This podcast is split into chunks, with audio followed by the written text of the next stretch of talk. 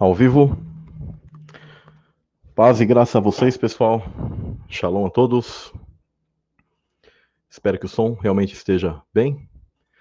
Me perdoem pelo pequeno atraso. Falei que chegaria às nove e meia, mas me atrasei um pouquinho. Bom, pessoal, vamos fazer uma boa live hoje. Um, um corujão com temas interessantes, temas polêmicos. Né? Aqui o canal ele sempre trata de coisas que acabam sendo polêmicas pelo fato de aqui desconstruirmos certas bases dogmáticas que, que aprendemos ao longo do tempo e sempre estiveram na nossa cara ali, mas nunca percebemos, né? Porque nós temos os líderes religiosos no geral como autoridades. Mas se você se permitir fazer uma leitura simples dos textos, aprenderemos muitas coisas, muitos segredos, muitas coisas que sempre estiveram ali, expostas, reveladas a todos nós. Então, uma boa noite, boa tarde, bom dia para aqueles que estarão assistindo aqui todo esse conteúdo no futuro. Bom, pessoal, o tema da live, ele. É, eu tinha até colocado sobre o anticristo, mas como eu cheguei a dizer num, num áudio, eu vou colocar isso numa outra live apenas para esse tipo de tema, que eu creio que é bem interessante, né? É um tema que ele merece uma atenção maior ainda, né? Mas vamos tratar algo interessante sobre a queda dos anjos e a quebra dos mandamentos celestes. Vou falar um pouco sobre angelologia e os paralelos de Jesus e Satanás. Uh, ao longo da live eu vou estar sempre fazendo várias referências para vocês de materiais que eu já coloquei aqui também no canal, tá? Então eu sempre vou, às vezes, avisar, olha, se você quer saber mais detalhes sobre isso, assista já as lives que estão aqui neste canal, que trata de tal e tal tema. Bom, uh, eu não estou mais fazendo aqueles vídeos editados, muito, muito por causa da falta de tempo, né? E ao mesmo tempo também porque ao fazer lives com vocês, eu consigo despejar uma quantidade de informações uh, bem grande, tá? Então eu consigo poupar um pouco de tempo nisso. Então, desde que eu comecei a fazer as lives, apesar de eu gostar muito mais dos vídeos editados, e eu sei que vocês gostam também, é, as pessoas sentem falta, eu vou voltar a fazer isso, mas uh, ao despejar várias informações, eu percebo já que as pessoas conseguiram absorver muito daquilo que eu tenho como uma raiz e um prisma, um panorama total de toda a escritura, porque isso é crucial. Há três ou quatro temas, eu diria que eles são cruciais para você entender a Bíblia. Do contrário, você não vai compreender de uma maneira uh, sem deixar lacunas. Lacunas que, inclusive, podem afetar a fé das pessoas a ponto delas crerem que Deus ele seria um ser mau, um ser maligno, e que nós estamos simplesmente à mercê do acaso, ou da mercê de um Deus tirano, que supostamente estaria controlando tudo, e isso não é verdade.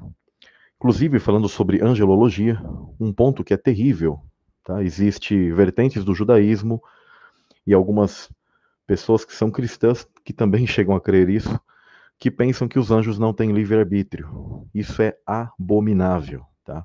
Nenhum ser, tirando os animais, que são seres vivos autômatas, tá? que por não terem escolha, eles ou resplandecem a pureza de Deus, ou, sem, uh, em vista do pecado, sendo programas naturais da criação, da criação celeste e terrestre, eles são como programas, tá?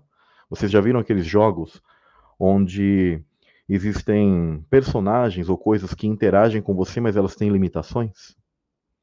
Por exemplo, pessoas que jogam jogos de mundo aberto, que eles chamam, você tem personagens que você sempre interage com ele da mesma maneira. Né? Agora, você é o personagem principal que é livre. Então, nós somos nesse nível, nós somos livres, e os animais ou coisas do tipo, eles são uh, como programas naturais celestiais. Só que, em vista do pecado, quando toda a raiz do ambiente ela se corrompe, então aí a própria criação pode ter o quê? Uma corrupção. E isso é o que ocorreu, tá? Por isso que hoje os animais eles possuem certos comportamentos que não são ligados a Deus. Agora, continuando a questão do raciocínio. todos os outros seres eles possuem livre arbítrio, tá? E o livre arbítrio ele não é algo que fere tá, a soberania de Deus, ao contrário, é algo que mostra ah, o amor e a humildade do Eterno em relação a dar a você a chance de escolher entre ele ou não, entre o bem e o mal. Porque automaticamente escolhendo a Deus, você está escolhendo o bem. Automaticamente você se distanciando de Deus, você está escolhendo ou transitando o caminho mal. Então, continuando, pessoal, é, a gente vai estar falando um pouco, brevemente aqui, sobre a questão de lei. Eu, hoje mesmo, estava lendo um pequeno artigo em que uma pessoa ela dizia o seguinte: uh, ela, ela criticava o pensamento hebraico, porque o pensamento dos hebreus é o seguinte: as leis elas não são algo uh, terreno, elas são algo celestial e que foi dado como sombra daquilo que há lá em cima, algo aqui para nós, para que nós seguíssemos.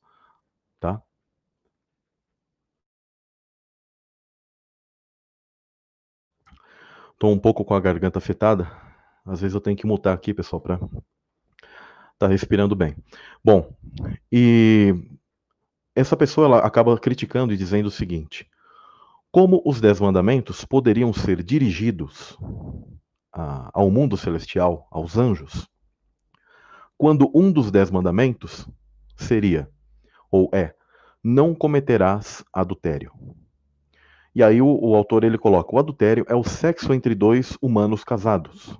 Ele coloca assim porque ele tem aquela cabeça limitada da religião, né? Ele não compreende nada. E aí ele diz: anjos uh, não são humanos e eles não se casam. E aí ele até coloca aquela referência famosa de que anjos não se casam ou se dão em casamento.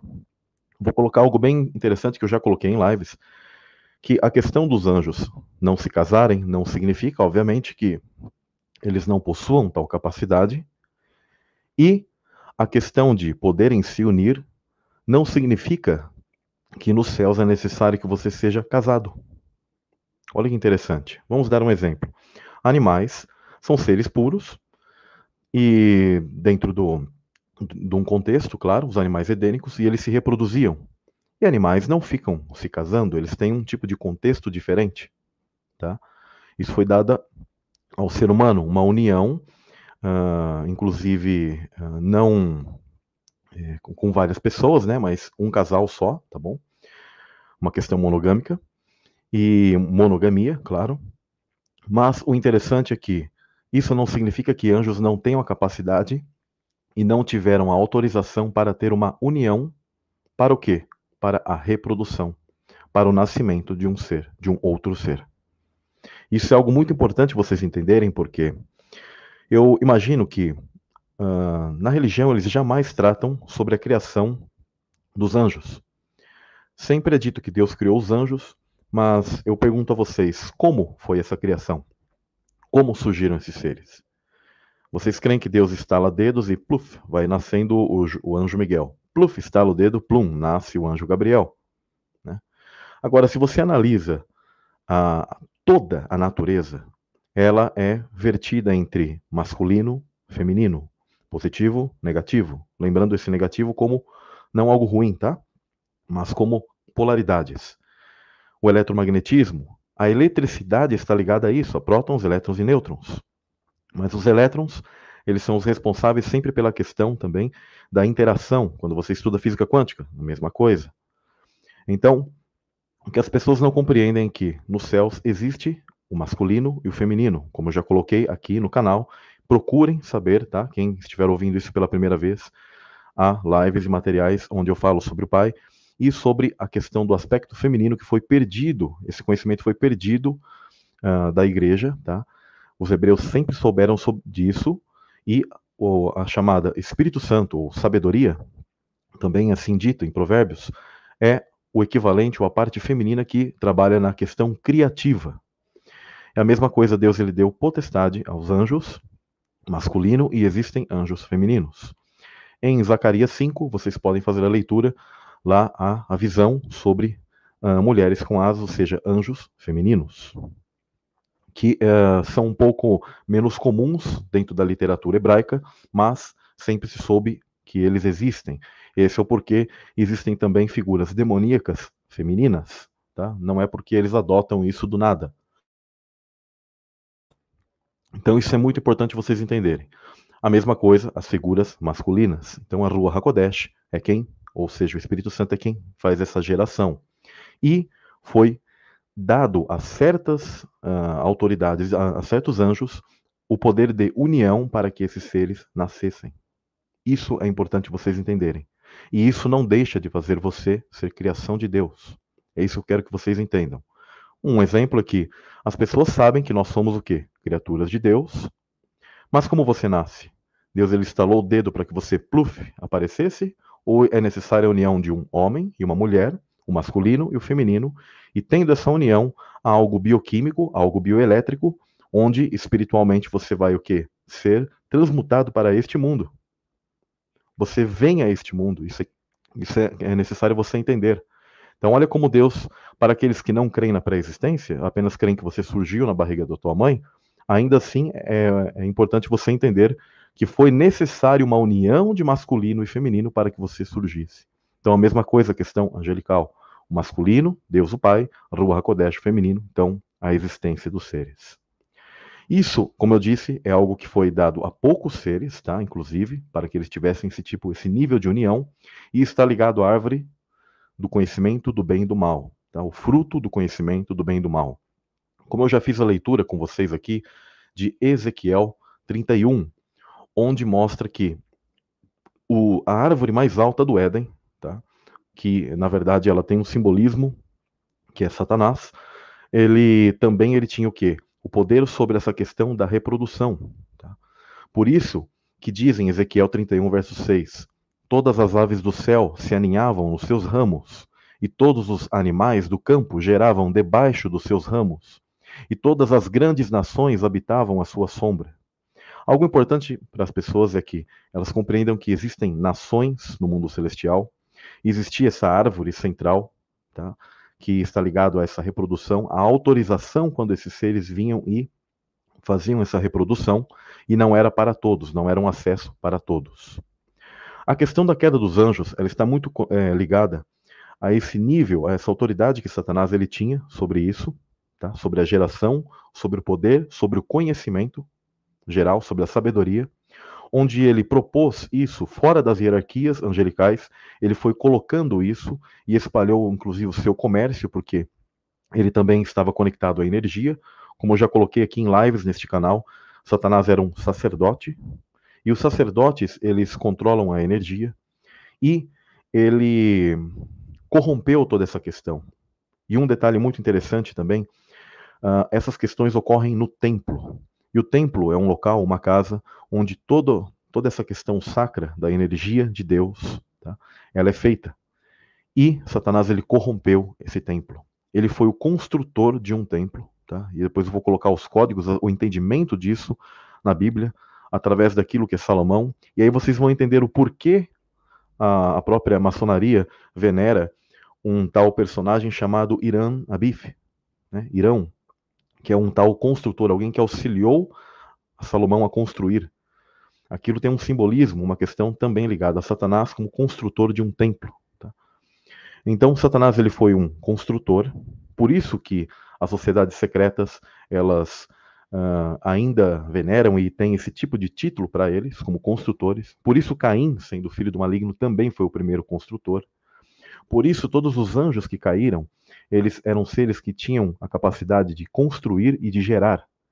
Os seres de mais alta hierarquia, que tinham essa questão de templo, esse sacerdócio do templo, esse cuidado da, da, das castas menores e dos homens, inclusive, eles foram seres que caíram. Tá? Os seres de mais sabedoria, de mais conhecimento, foram justamente aqueles que se corromperam.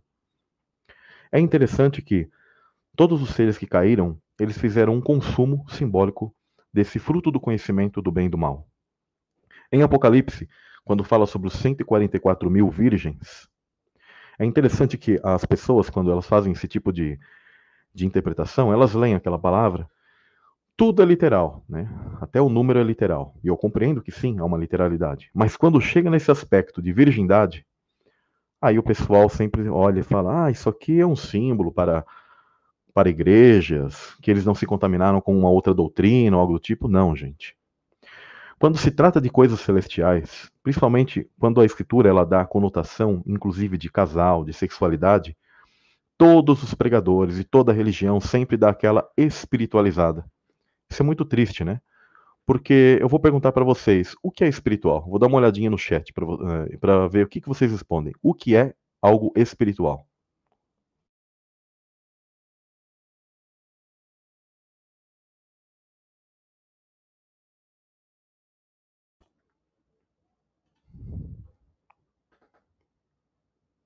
Sei que é uma pergunta difícil, né? A gente fala assim, olha, o que é algo espiritual? Bom, o espiritual, pessoal, é nada mais, nada menos que a dimensão além desta nossa. Lá existe uma física, lá existem corpos, lá há ingestão de alimentos, de energia, tá? A morte também, assim como a vida. Tudo isso é necessário vocês entenderem. Aqui é uma sombra de tudo que há no mundo espiritual. E eu acho interessante que quando os pregadores não sabem explicar alguma coisa, eles jogam para o espiritualzinho. Eles dizem, ah, tal coisa é espiritual. E eles não conseguem compreender que o espiritual possui todas as coisas que estão aqui. Ou melhor, as coisas que estão aqui possuem as coisas que estão lá, porque lá veio o primeiro. Então, isso é necessário vocês entenderem. Tá? Então, há toda uma questão de energia, há uma questão de sexualidade, há uma questão de criação, há uma questão de energia, onde ela é, há uma troca, tá? uma interação.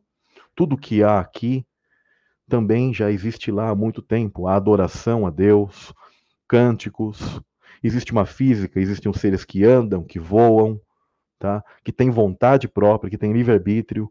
Todo esse mundo aqui, ele é o que? Um paralelo das coisas de lá. Isso é muito importante vocês entenderem para que possam compreender essa queda dos anjos.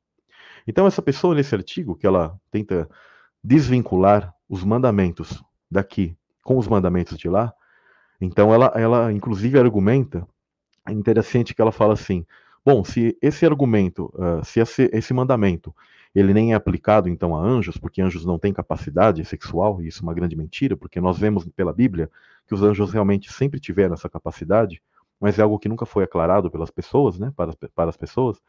Ele, inclusive, tenta quebrar mais um mandamento. Ele fala assim: se apenas nove então mandamentos se, aplicar, se aplicariam, então por que não ignorar também a lei do Shabat? Olha só a ideia dele, né? Porque ele está querendo quebrar os mandamentos e dizer que os mandamentos lá eles não são obedecidos pelos anjos de uma maneira geral. E isso é mentira, tá? Quando eu falo sobre Shabat, deixa eu deixar bem claro para vocês. Shabat significa descanso. Se você me disser assim, Samuel, Uh, eu tenho meu dia de descanso no domingo, eu estou pecando? Não, porque isso foi mudado, tá? O que, que aconteceu? Uh, a escritura é bem clara. Você trabalha seis dias e descansa o seguinte, chamado descansa o sétimo. As pessoas no legalismo pensam que esse dia é um dia fixo e elas não sabem que antigamente o calendário era regido por lua e sol e por estrelas, luna e solar estelar. Como isso se perdeu, hoje nós pegamos um sistema dentro da nossa semana gregoriana e o dia 7, chamado dia 7, né, seria o quê? O que nós chamamos sábado.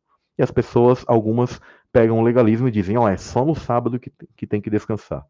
Se elas acham bem fazer nesse dia e acham que a escritura estaria falando desse dia, ok, tá? É ela com Deus. Isso aí não vai, não vai ser um problema para ela. Mas tampouco você pode pegar e criticar e dizer para outra pessoa, olha, se você descansa no outro dia, ou se a pessoa ela tem um cargo de vigilante, onde às vezes os dias dela de descanso caem no meio da semana, você não pode pegar quem é você para criticar isso, tá? sendo que é um sistema que é, o sistema original ele se perdeu. Tá? Tudo isso será restaurado quando o Messias vier no macro descanso, no dia uh, chamado uh, sétimo milênio, ali sim será o nosso Shabat, nosso descanso macro e todas as festas, todas as coisas serão restauradas de uma maneira onde todos estarão em uníssono. Hoje, ah, como eu disse, tudo isso se perdeu. Então, se você sente de fazer a guarda no dia chamado sábado ou em outro dia, tá? É uma coisa você e Deus. Peça sabedoria a Deus para que ele te, te ilumine. Mas uma coisa sim é pecado, é o quê? Se você trabalhar mais de seis dias, independentemente do, do dia que você queira fazer a guarda, mas se você trabalhar mais de seis dias, trabalhar sete dias na semana direto, vai fazer mal para a tua vida, tanto física como espiritual. É um pecado, tá? Se você pensa só em trabalhar, trabalhar, trabalhar, você está pecando. Tá? Então, uh, vamos fazer uma leitura de algo muito interessante aqui. Gálatas 3,19 diz o seguinte: Logo, para que é o mandamento? A lei? Foi ordenada por causa das transgressões, até que viesse a posteridade a quem a promessa tinha sido feita, e foi posta pelos anjos na mão de um medianeiro. Atos 7,53 diz também: vocês receberam a lei promulgada através dos anjos e não ao perdão, e não a observaram. Lei promulgada através dos anjos e não a observaram. Olha que interessante. A lei, os mandamentos, eles são o que? Angelicais. Isso é algo muito importante vocês entenderem.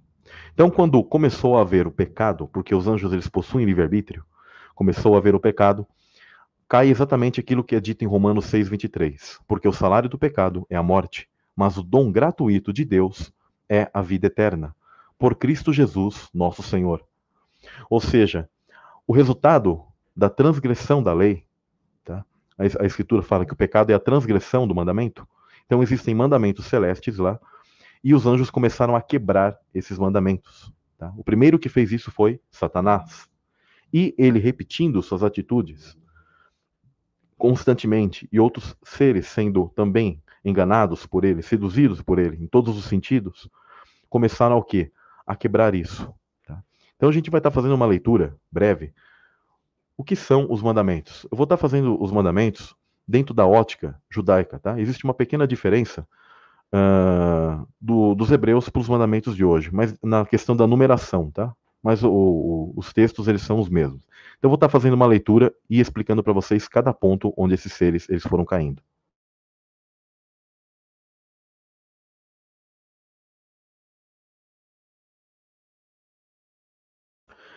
Então vamos lá. Depois a gente vai estar indo para os paralelos de Jesus e Satanás. Vocês vão se surpreender com várias coisas. Então, o primeiro mandamento: Eu sou o Senhor teu Deus, que te libertou da terra, do Egito, da casa da servidão. Aqui Deus ele está impondo que ele é aquele que te dá a libertação e ele é o Deus supremo. Tá? Então, primeira coisa, todos os anjos que eles caíram, eles feriram essa questão. Depois eu vou estar fazendo outras leituras, mas uma citação breve é aquela famosa em que Satanás, em, ah, nas citações de Isaías 14 e Ezequiel 28, nós percebemos que ele diz que ele queria ser o quê? semelhante ao Altíssimo, estar no trono do norte, estar no lugar de Deus. Então ele já quebra o primeiro mandamento, assim como todos os outros seres que não se submetem a Deus. Vamos para o segundo mandamento. Não terás outros deuses diante da minha presença. E aí o grande ponto: não farás para ti imagem esculpida, nem nada semelhante ao que há nos céus acima ou na terra embaixo ou na água debaixo da terra. Não te prostrarás diante deles, nem os servirás, pois eu sou o Senhor teu Deus, um Deus zeloso, que visita as iniquidades dos pais nos filhos até a terceira e quarta geração dos que aborrecem. Mas mostrarei bondade para centenas de gerações, aqueles que me amarem cumprirem meus mandamentos. É interessante que o segundo mandamento ele é rompido quando esses seres eles começam o quê? É, é interessante que Deus ele fala sobre a, a, a visitação da iniquidade dos pais nos filhos. Esses seres celestiais que estavam nas altas hierarquias, como eu disse, eles eram capazes de dar o quê? Luz. Eles davam o quê? Uh, tinha, havia uma geração, tá? uma união deles e nasciam outros seres. Se esses seres eles não tivessem de acordo com a vontade de Deus, nascem o quê? Filhos malignos. Esse é o porquê Deus ele coloca, inclusive, visita a iniquidade dos pais nos filhos até a terceira e quarta geração. A escritura é muito clara que os filhos eles não podem receber pecados dos pais. Tá? Agora, quando há uma união profana, algo que sai do padrão de Deus, nascem o quê? Filhos malignos.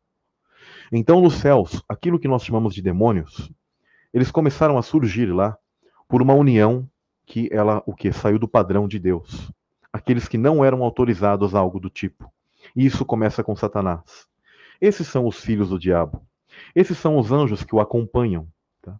Esse é o porquê, inclusive, quando nós vemos toda a questão da, da criação e vemos aqui a citação sobre filhos do diabo, as pessoas pensam assim: bom, isso aí é um aspecto apenas simbólico. E aí tacam novamente para aquilo que eu falei. Ah, isso é espiritual. Mas de quem procede o espírito? De Deus. Se o espírito procede de Deus, quando a escritura fala que existem esses filhos, que vocês podem dizer que são espirituais ou literais, mas isso que vocês precisam entender, que são filhos de Satanás diretamente, eles procederam de quem? Dele como fonte. Por quê? Porque houve uma profanação tá? lá nos céus. Esses são aqueles que o seguem. E por isso que ele tem poder sobre eles. E quando os, por exemplo, sentinelas vêm aqui e nascem seres, aquilo não é aleatório. Aquilo não proveio, né, não provém de Deus. Aquilo está ligado a esses seres que já eram nascidos malignos. E por isso que quando esses sentinelas vieram e tiveram uma união profana com as filhas dos homens, nasceram exatamente esses mesmos seres, só que aqui em carne. Eles vieram para cá. Essa é a única diferença mas se tratam desses filhos do maligno desde os céus que eles nascem. Eles são malignos desde, sua, desde seu princípio, por causa disso. Tá? Porque Satanás ele começou a gerar, então eles tinham uma predisposição, algo equivocado, que começou a nascer já no reino dos céus, tendo Satanás como pai, como fonte. Tá? Isso é muito interessante. E sempre quando a Escritura fala de imagem, tá? ela, ela também trata sobre a questão de filhos. Jesus, a imagem. Nós somos a imagem e semelhança de Deus. Tá? Então, o que aconteceu? Satanás, ele imitando a Deus em sua criação, ele começou a o quê? Sair do padrão e, e desejar e, e, quis estar no lugar de Deus e a gerar filhos à sua imagem, a imagem de Satanás. Com algo que saiu do padrão divino. Isso é importante vocês entenderem. E a questão de imagens esculpidas, quando as pessoas faziam aqui, era o quê? Uma homenagem a esses seres, novamente quebrando o primeiro mandamento e roubando, inclusive, o, a adoração e o papel de Deus como o centro das atenções, e não esses seres, que se tornam aí como deuses, né? E não porque eles não tinham a essência divina, mas eles querem roubar o que? Justamente o lugar de Deus. O terceiro mandamento diz: Não jurarás. Uh, algumas pessoas dizem: Não tomarás o nome de Deus em vão, e o pessoal pensa que é pronunciar o nome de Deus em hebraico ou em ou inclusive às vezes dizem que ah, se você fala Deus a todo momento você está falando isso em vão. Não, é a questão de prometer algo ou jurar em nome de Deus, tá? Tomando ele como autoridade, você fazendo aquilo de uma maneira falsa, tá? Um juramento vão. E aí diz, pois Deus não é, absolverá ninguém que use seu nome em vão. Ou seja, tudo que nós fazemos, falamos, inclusive, tá? das escrituras, da palavra, e nós fazemos isso de uma maneira equivocada, atribuindo isso inclusive a Deus, nós daremos conta de tudo isso. Tá? Por isso é muito importante quando você vai apregoar algo. Tá? Você tem que buscar, estudar, entender aquilo para poder, inclusive, falar aquilo com propriedade, porque isso será o que uh, requerido de você. Tá? E nunca prometa nada em nome de Deus. Tá? Tá? Prometa isso que você fará e que peça ajuda a Deus, tá? Para que você consiga realizar aquilo. Mas nunca faça coisas e atribua a Deus, porque isso dá falso testemunho a Ele. Tá? O quarto mandamento também foi quebrado lá. Todas essas questões que estou falando sobre uh, o, o, o, sacerdócio de Satanás, tá? a questão do nascimento dos seres celestiais, a questão da distribuição da energia, tá? tudo isso ele estava ligado a tempos. Não era uma coisa assim do nada, onde todos os seres simplesmente tinham acesso às coisas sem nenhuma organização. Deus é um ser sempre organizado e com tempo. E Satanás ele quebrou isso. E quando a Escritura fala, lembra-te do dia de descanso para santificá-lo, porque seis dias deverás trabalhar e cumprir todas as tuas tarefas, mas o sétimo dia é descanso ao teu Deus, e não deves fazer nenhum trabalho. Tu, teu filho, tua filha, teu servo, tua serva, teu animal, e o peregrino que estiver dentro dos seus portões, pois em seis dias o Eterno ele fez uh, as coisas da terra, o mar e tudo que nele, nele há. E ele descansou ao sétimo dia, por isso abençoou o Shabat e o santificou. Ou seja, existe também um descanso, um momento em que o Eterno ele faz com que as tarefas, as questões cessem e aquele dia é para que os seres eles dediquem à sua família. Por isso que nós temos isso aqui na Terra, para nos dedicarmos e inclusive recuperarmos a energia, o fluxo da energia. A energia de Deus é ilimitada, mas os seres são limitados e eles precisam descansar, inclusive os seres angelicais. Tá? Se eles não fossem limitados, eles seriam o próprio Deus eterno. Então esse fluxo de energia ele é requerido de todos os seres que eles também respeitem lá no reino eterno, no reino dos céus. E Satanás ele quebrou isso. Esse fluxo de energia dos céus? Uh, ele está ligado, inclusive, a coisas prazerosas, tá? o alimentar-se, a comunhão e a adoração. Inclusive aquilo que é chamado de dízimo, por exemplo, que nós percebemos que na escritura não se tratava exatamente de dinheiro, mas se tratava geralmente de mantimentos, de alimentação e coisas do tipo, são sombras daquilo que Deus ele quer que você faça. Que você sempre receba as coisas, mas um pouco você dê àquele que necessita. Sempre haverá alguém que você pode o quê? Fazer com que esse fluxo, que esse amor, ele seja o quê? Retribuído.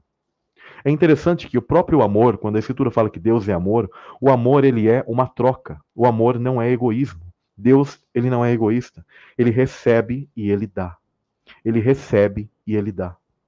Ele dá amor a, a todos os seres, ele dá vida aos seres. Por isso que ele recebe.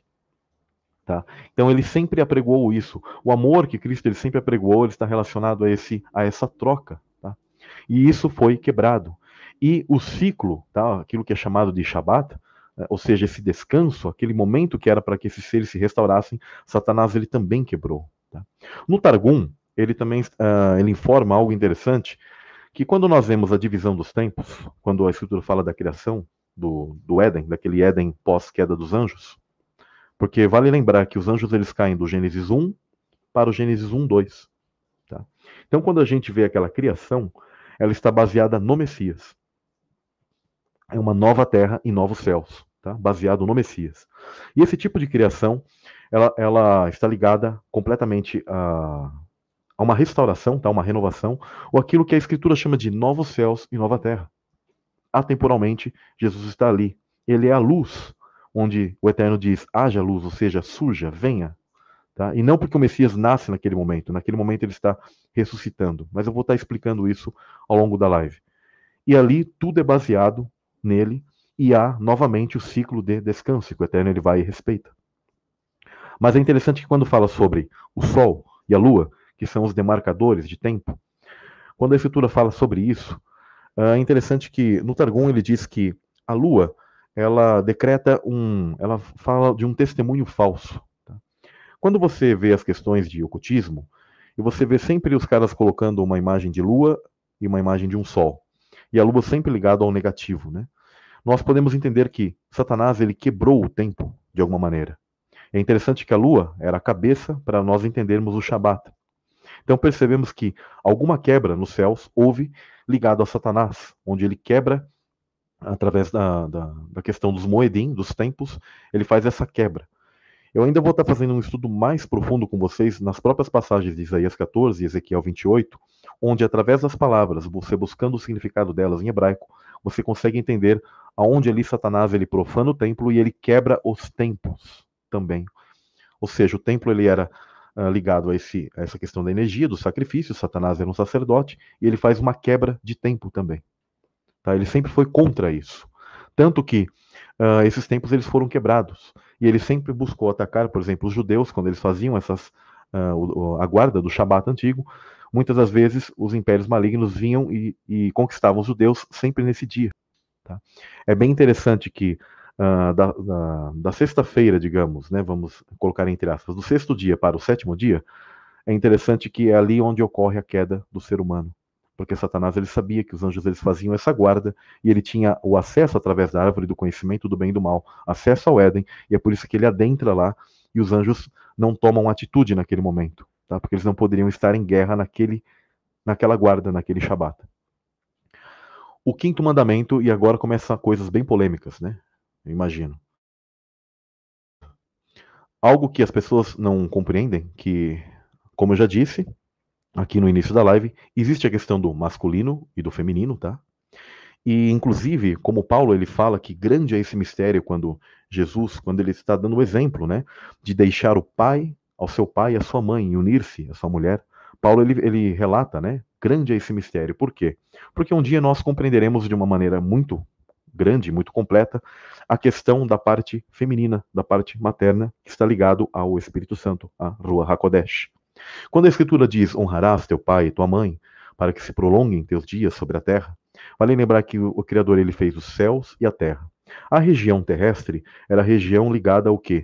À fertilidade, ao nascimento dos seres. E conforme eles iam se desenvolvendo, iam subindo de hierarquia, iam tendo acesso às, às regiões mais altas, aos chamados céus. E honras, honrarás ao teu pai e tua mãe não, não é apenas algo daqui, tá? Isso está ligado honrar ao pai e a Rua Hakodesh. Tá? Isso não significa que a adoração ou algo do tipo, em relação a essa parte materna ou feminina, a Deus, toma o lugar do pai. Jamais. Tá? Tanto que a Escritura sempre dá ênfase em Yah, Deus como Pai. O Messias também. Mas isso é bem interessante que a questão da Ruach Kodesh, ela também foi profanada, também foi corrompida. E Satanás, ele, ele não, é, como fala, não honrou ao Espírito Santo e pecou contra o Espírito Santo. Todos os anjos que o seguiram quebraram os tempos, tá? tomaram as coisas em nome do Pai, tá? exatamente como no, no, no, terceiro mandamento. Eles criaram coisas à imagem e semelhança deles, tá? e as adoraram, tá? e fizeram uh, imagens de si mesmo. Tá? Inclusive, quando a Escritura lá diz sobre coisas que há debaixo da terra, ou, ou debaixo da água, coisa do tipo, significa nas regiões celestiais, debaixo dos oceanos, tá? Esse debaixo da terra, como eu já falei, não significa minhoca, mas significa as regiões do intramundo, que um dia eu vou estar falando sobre aquilo que o pessoal chama de terra oca, tá? Uh, e quando fala sobre coisas que há nos céus, das regiões celestes, tá? Não se trata apenas de passarinho voando, tá? Mas uh, uh, ligado a entidades. Tudo isso de, de maneira espiritual. Então todas essas questões elas foram quebradas, inclusive o quinto mandamento também nas regiões celestiais, profanando ao Pai e a Ruach HaKodesh. Tá? Inclusive, como eu já coloquei aqui em lives, falando sobre a mitologia cananita, os cananeus, eles entendiam que existia o Pai, ou seja, El, eles chamavam o equivalente a Ruach HaKodesh, eles chamavam na religião deles de Asherah, tá? Nós sabemos que se tratam uh, uh, de, de, sincretismos que eles transformaram em paganismo. Então, nós sabemos que Asherah seria uma deusa pagã, mas, da mesma maneira, nós conseguimos entender que de onde eles tiraram essa ideia. Né? E aí havia o que? Os dois irmãos, Baal e Ian. Baal, nós percebemos que dentro da mitologia cananita seria equivalente ao Messias, a Jesus, e Ian seria equivalente a Satanás. E você percebe que na história deles, Ian foi contra ela, ou seja, contra o pai, contra a Asherá. Ele queria tomá-la, inclusive, do pai, ou seja, de El, dentro da mitologia cananita. Queria se opor a Baal. E também é, estava escravizando todos os outros seres menores e era contra todos os Elohim, os 70 Elohim, os 70 principais filhos de El. Que, coincidentemente, na verdade não é coincidência, na cultura hebraica, eles sabem que existem os 70 principais anjos, filhos de Deus, chamados Elohim também. Isso é interessante. Por isso que nós vemos lá o Salmos 82, uh, ah, no livro de Jazar, no Targum, nós vemos quando eles descem sobre a Torre de Babel, ele diz: uh, desçamos, e lá é colocado nesses livros que são esses 70 Elohim. Tá? Isso é muito interessante. E existe um número muito importante dentro da cultura hebraica que eles chamam de 72. Quem seriam esses outros dois, a parte dos 70 Elohim? Aí entra a grande questão: Jesus e Satanás, Lúcifer. Tá? Porque eles eram dois sacerdotes principais. Eu já coloquei aqui em lives também, falando sobre o padrão e a, a sombra que nós vemos exatamente na história de Caim e Abel. São dois sacerdotes. Um filho do maligno, tá? que é Caim, e um filho de Adão, Abel.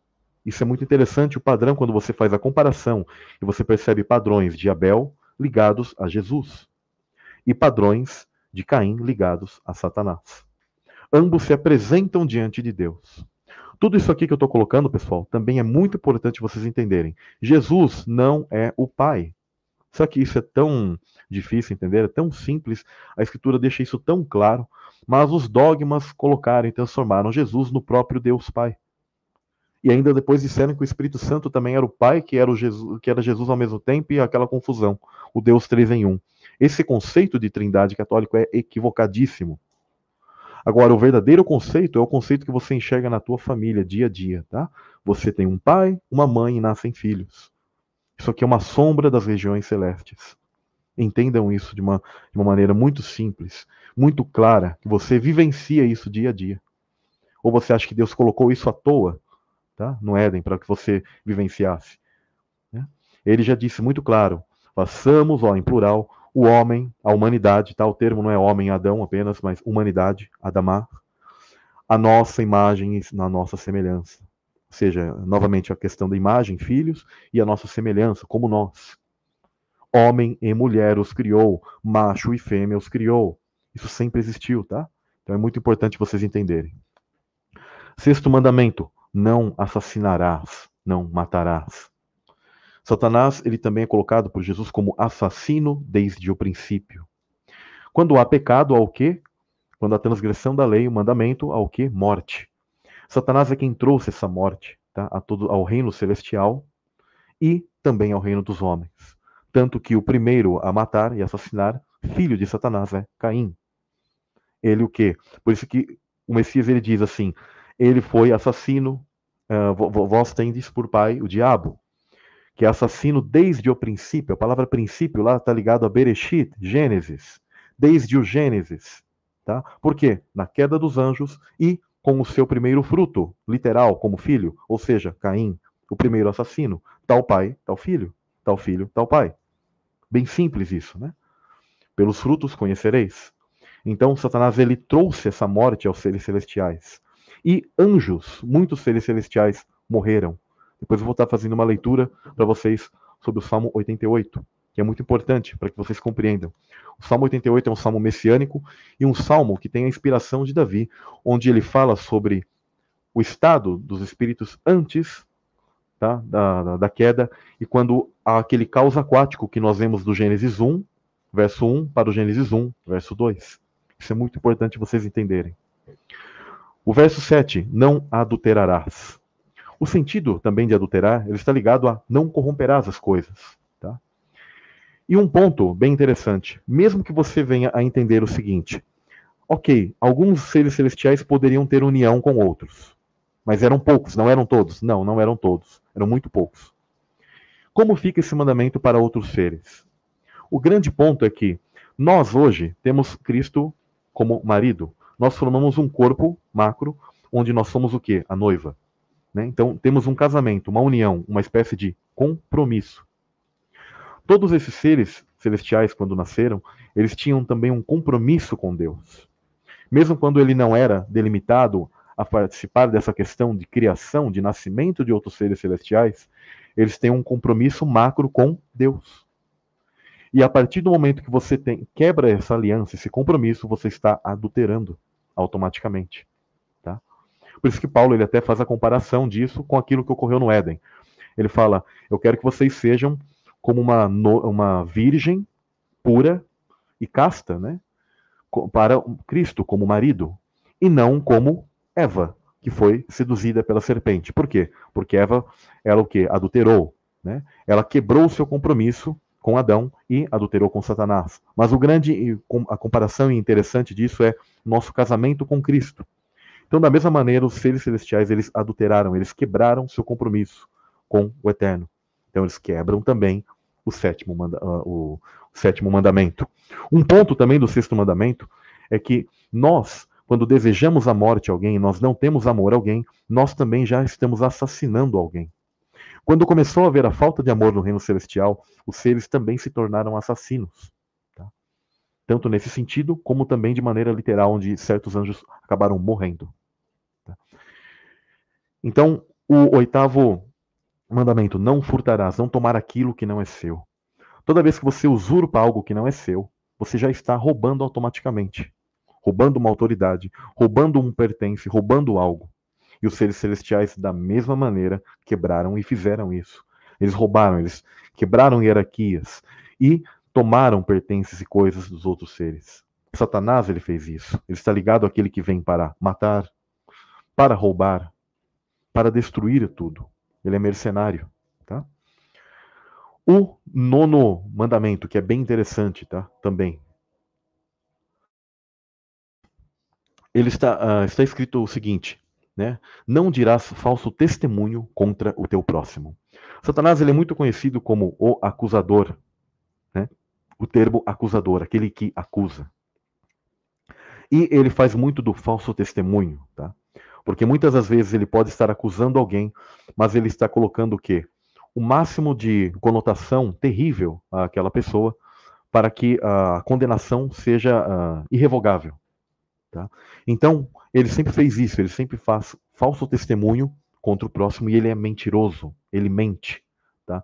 Porque quando ele uh, coloca uma fama em alguém, quando alguém fala mal né, de, de, alguém, nós pensamos, né? Nossa, será que essa pessoa faz isso? Por isso eu fico muito triste, por exemplo, quando eu adentrei no, no ambiente da internet, eu não sabia que era assim, e é muito triste quando alguém vem e fala uma coisa que não é verdade de você. Né? Eu já fui chamado, por exemplo, de mercenário, de mentiroso.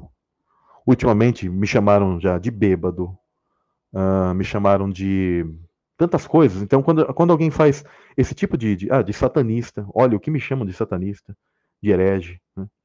De herege, se as pessoas pensam que eu sou um herege por pensar diferente delas, mas na verdade deveriam ter um pensamento. Olha, ele tem pensamentos diferentes, mas me chamaram de satanista é terrível, viu?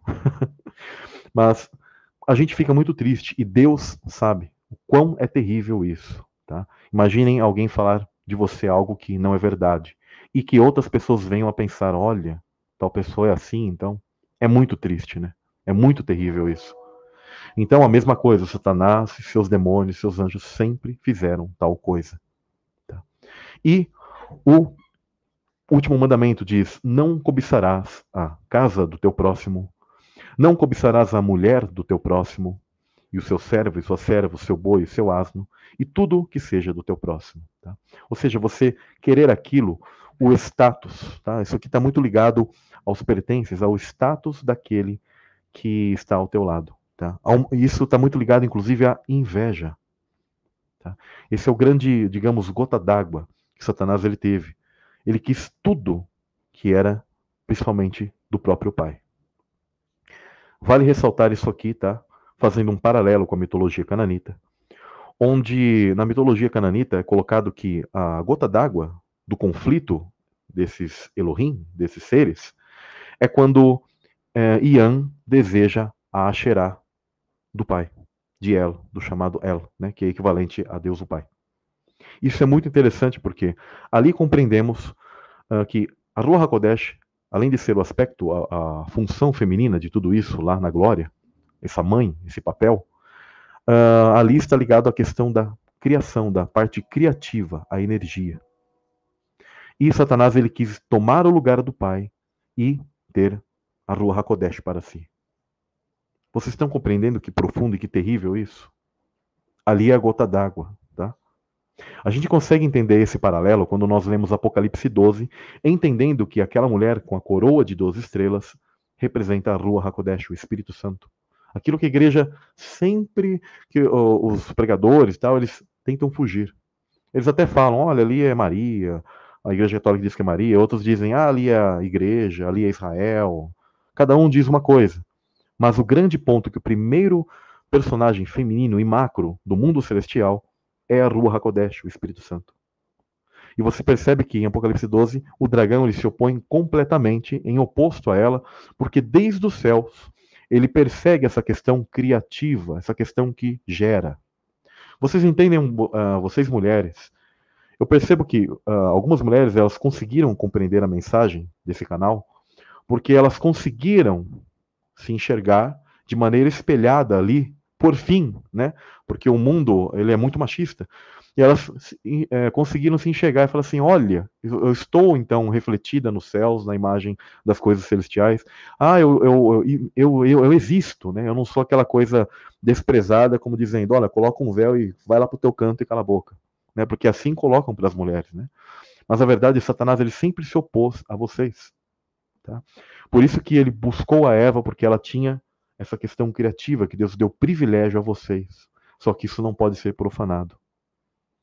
Então, a questão da queda, a quebra dos mandamentos, tá? Dos seres celestiais, ele se deu assim, tá? Um a um, onde Satanás inicia isso e seus filhos, a sua imagem, também o seguem dessa maneira. Vocês compreendem como se dá tudo isso? Agora, compreendendo isso, vou fazer a leitura aqui do Salmo 88 para vocês. Tá? Esse salmo é um salmo, como eu disse, messiânico, um salmo, inclusive, se eu não estou equivocado, é de Davi mesmo. E nós conseguimos alguns paralelos daquilo que Davi ele tem uma inspiração tá? de lembrar desse mundo onde ele, como um ser, era pré-existente.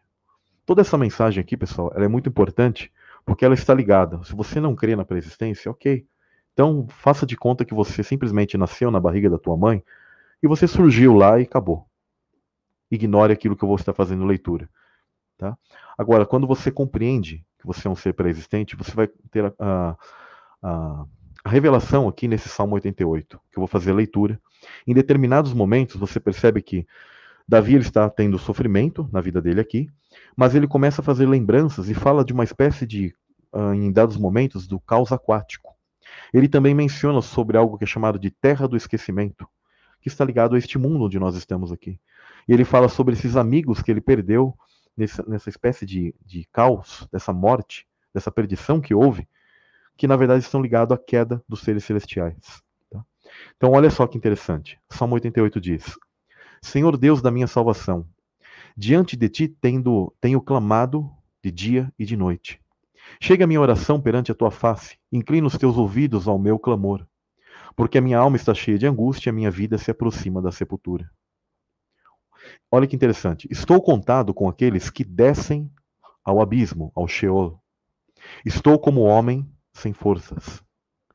Livre entre os mortos, como os feridos de morte que jazem na sepultura, no Sheol, dos quais te não lembras mais e estão cortados da tua mão.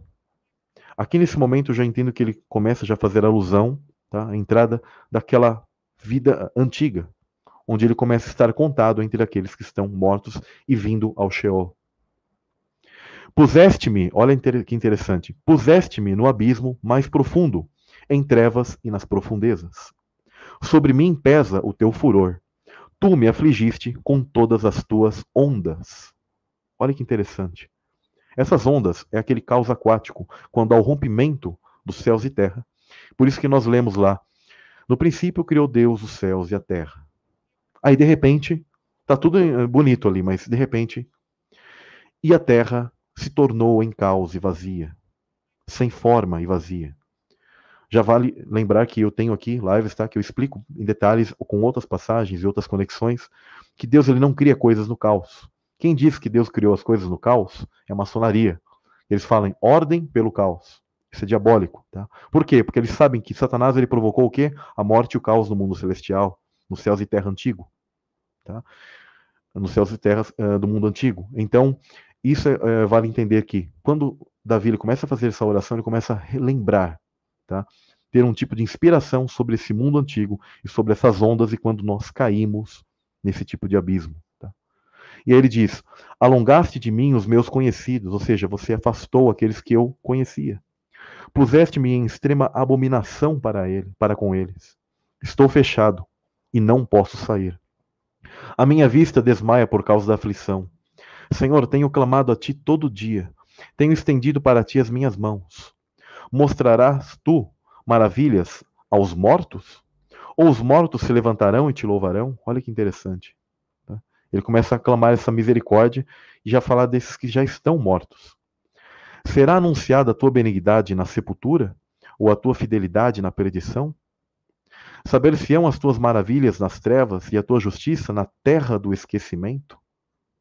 Tá? Olha essa terra do esquecimento ligado a este mundo onde nós estamos. Tá? Eu, porém, Senhor, tenho clamado a ti e de madrugada te esperará a minha oração. Senhor, por que rejeitas a minha alma? Por que escondes de mim a tua face? Olha que interessante isso. Estou aflito e prestes tenho estado a morrer desde a minha mocidade. Enquanto sofro os teus terrores, estou perturbado. A tua ardente indignação sobre mim vai passando, e os teus terrores me têm retalhado. Eles me rodeiam todo o dia como água. Eles juntos me sitiam. Esses terrores aqui ele já está falando sobre as entidades, tá, pessoal? Aquelas entidades em que aquele caos aquático ocorreu, aquilo que as mitologias falam sobre queda de Atlântida, que nós até podemos fazer certo paralelo com o dilúvio, porque o dilúvio, na verdade, é uma repetição da primeira queda dos anjos. Só que de uma outra maneira, uma maneira um pouco menor, tá? Onde Deus ele não acaba com tudo de uma vez e ele ainda permite que parte da criação passe. Isso que é interessante. Agora, quando houve a primeira queda dos anjos, tudo entrou num grande caos completo. E, a, e ficou o Pai e a Rua HaKodesh, e eles ressuscitam ao Messias. Porque ele se entregou naquele caos, tá? naquela guerra dos anjos. Quando a Escritura ela fala que o salário do pecado é a morte, aqui entra algo muito lindo, muito profundo, que eu sinto a presença sempre de Deus quando eu penso nisso. O Messias morto antes da fundação do mundo. É aí que entra o sacrifício dele. Se ele não tivesse se entregado naquele momento e estivesse aqui, descido nesse Sheol mesmo aqui, porque esse salmo também é messiânico, quando fala que escondes a tua face de mim, também ela é uma conotação, uma linguagem espiritual que se conecta ao Messias quando ele fala: Pai, por que tu me abandonaste? É aparentemente o Messias, ele se sente o que sozinho naquele momento. Porque ele precisava estar naquele momento sozinho, porque era o preço a ser pago. E então ele é ressuscitado, tá? Pelo Pai, pelo seu Espírito. E é quando diz haja luz. E aí o mundo ele tem o quê? Uma nova terra, novos céus começam a ser criados, a serem criados e todos os seres que tiveram um tipo de morte, essa morte que Davi ele fala aqui, onde eh, estávamos contados na terra do esquecimento, temos uma chance de redenção. Essa é aquilo que a Escritura fala de aqueles que participam de carne e sangue, você e eu. Mesmo que você não creia, não importa que você não creia que você um dia existiu. Porque essa terra do esquecimento, ela faz isso com você. Hoje temos o que? A fé. Vamos, viver a nossa vida pela fé. Mediante aquilo que Cristo fez, salvos por essa graça, por esse perdão que Deus está nos propondo. Esse é o porquê todos os seres que nascem nesse mundo, eles estão buscando o quê? Uma escolha entre bem e mal. Você está sendo provado. Você está sendo observado, analisado. Se você é digno do perdão ou não. Só que em meio a tudo isso, há essa queda também de outros anjos, mas que eles não têm redenção. Vocês entendem? Satanás ele foi atirado para essa antiga terra do esquecimento, que nós estamos aqui? É essa, esse Éden antigo onde ele esteve, não um novo céus e nova terra, mas é um primeiro Éden caído. Tá? É por isso que nós hoje estamos aqui. E Satanás ele ainda tem o que? Um controle desse mundo. Porque Deus está esperando passar esse tempo, é, esperando ao nascimento de cada um. Em Apocalipse fala, né? Quando mostram almas clamando, ele fala: quietem-se, até que nasçam, se complete o número dos, dos seus conservos, né, dos seus irmãos. Por quê? Porque há um número de pessoas para nascer. Aquela passagem ela só se entende assim. Não há outro entendimento daquilo. Há um completar, há um número de pessoas específicas a virem a esse mundo. A questão da pré-existência ela é clara e ao mesmo tempo não clara para os cegos. Para aqueles que já tiveram a, a abertura, a revelação, o entendimento disso, fica muito claro nas escrituras. Mas as pessoas negam e negam e negam. E elas acham que elas são um, um brotar do acaso aqui. Pluf, nasceu aqui e muitas das vezes colocam Deus num patamar de injustiça porque ela diz assim: por que eu estou aqui? Por que nasci? O que, que é isso aqui? Tudo isso que eu estou dizendo está ligado à queda dos anjos, porque nós tivemos um nível de queda, mas esse nível de queda ele tem perdão. Porque nessa transgressão, Deus ele conhece o nosso coração daqueles que eles foram o quê? Arrastados pela cauda do dragão. Porque como eu já coloquei em várias lives aqui nesse canal, O termo lá, ele é empurrar, arrastar. Nós somos, de certa maneira, forçados dentro dessa queda. Não vamos ter jamais toda a lembrança, porque com certeza também, se nós tivéssemos a lembrança completa de todas essas coisas, nós ficaríamos atônitos com aquilo que foi feito. E o Eterno nos propõe vida nova, nova criatura. Entendem por que nova criatura? Entendem por que você não é apenas uma espécie de acaso que por causa de um casal apenas você apenas veio aqui nascer e agora está entre a vida e a morte? Não é por isso. Ali é quando se iniciou o processo de redenção humano. Mas eles caíram. Nós, se estivéssemos lá, cairíamos da mesma maneira, com certeza. Tá? Mas o grande ponto é a, a nossa chance aqui experimentando carne e sangue. E aquilo que é impossível para nós foi pago pelo Messias. Ele é o segredo disso. Ele é o cordeiro, aquele que abre os selos.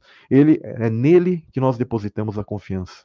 Aquele que a escritura chama inclusive de irmão, nosso irmão mais velho, tá? Jesus, ele não é o Deus Pai, tá, pessoal, mas ele é nosso irmão. Por isso que ele sempre apregoou o quê? Termos amor pelo irmão. Olha que interessante, ele sempre fala: amai-vos uns aos outros. Por quê? Porque ele é aquele que teve amor por nós, diferentemente de Satanás, que teve uh, um ódio, atentou contra nós, quebrou todos os, os mandamentos do Pai e nos, uh, nos empurrou, tá? nos arrojou a este mundo. A primeira parte, por exemplo, em Apocalipse 12, quando fala dessa cauda do dragão que arrasta, os pregadores geralmente pensam que ali são os demônios, mas uh, ali, na verdade, são seres que são forçados. Os seres de Satanás os seguem ao bel prazer. Tá? Esses já são ditos uh, pela própria escritura de Satanás e seus anjos, ou seja, anjos dele, tá? seguidores dele, literalmente. Não seres empurrados. Aí está a grande diferença. Aí está o grande segredo, tá, pessoal? dando né, essa palha de pré-existência, falando que eu já falei bastante no canal, mas é muito importante ligado a essa questão da queda dos anjos. É aí porque a Escritura constantemente fala, igual eu li aqui no início para vocês, uma lei promulgada por anjos. Por quê? Porque desde os céus a lei foi promulgada pelos anjos e todos os seres que vieram aqui, por exemplo, Moisés, tá? Elias, Davi, todos esses seres também são anjos, são seres celestiais. Um exemplo está em Malaquias. Quando a escritura fala de João Batista, ele é chamado de o, o anjo o anjo que, pre, uh, que precede o anjo do pacto, do qual Jesus é chamado de o mensageiro do pacto, o anjo do pacto. A palavra lá é malar. Tá? E João Batista é chamado de malar, ou seja, de anjo também, porque ele precede. Vocês percebem que esses seres eles tinham, inclusive, muitos deles, missões e anunciamento o anúncio do, do nascimento deles, inclusive anteriormente. Por quê? Porque dentro de toda a noção e do espaço-tempo de Deus, eles já vêm com uma missão específica. Você e eu temos uma missão específica de apregoar o evangelho e de buscar essa salvação e redenção. E isso é só através do Messias. Então, essa é um encerramento assim de uma primeira parte da, da live, tá? Eu sei que para muitos ela pode ser polêmica, não me importa. Importante é eu deixar a mensagem aqui. Agora vamos para a segunda. Vou dar uma olhadinha aqui no chat, como o pessoal está se comportando, porque eu nunca olho.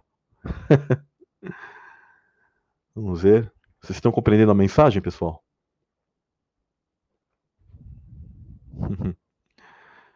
Bom, é, vamos dar continuidade então. Uma questão muito importante que vai reforçar toda essa isso aqui que eu coloquei para vocês, tá? Do que ocorre nos céus, o porquê Jesus ele faz esse paralelo tá?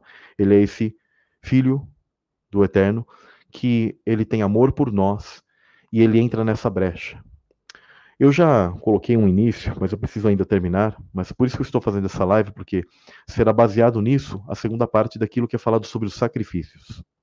Os sacrifícios, eles estão ligados a um preço, o preço de vida, tá? E isso requer sangue, requer morte. E para que nós tivéssemos acesso a esse perdão e não estivéssemos contados com os anjos de Satanás e com Satanás, o Eterno ele olha o nosso coração, tá? Por isso que ele nos predestina. Quando eu falo de predestinação, nada tem a ver com aquela predestinação de Calvino, tá? Tipo assim, você nasce escolhidinho, né? Nasce salvo para sempre, algo do tipo, porque ele olhou lá de antemão e falou assim: ah, o Joãozinho é bonito e vou colocar lá, ele será salvo. O Pedro, não gosto dele, mas eu vou colocar lá só para condenar ele. Não, por favor, gente, tá?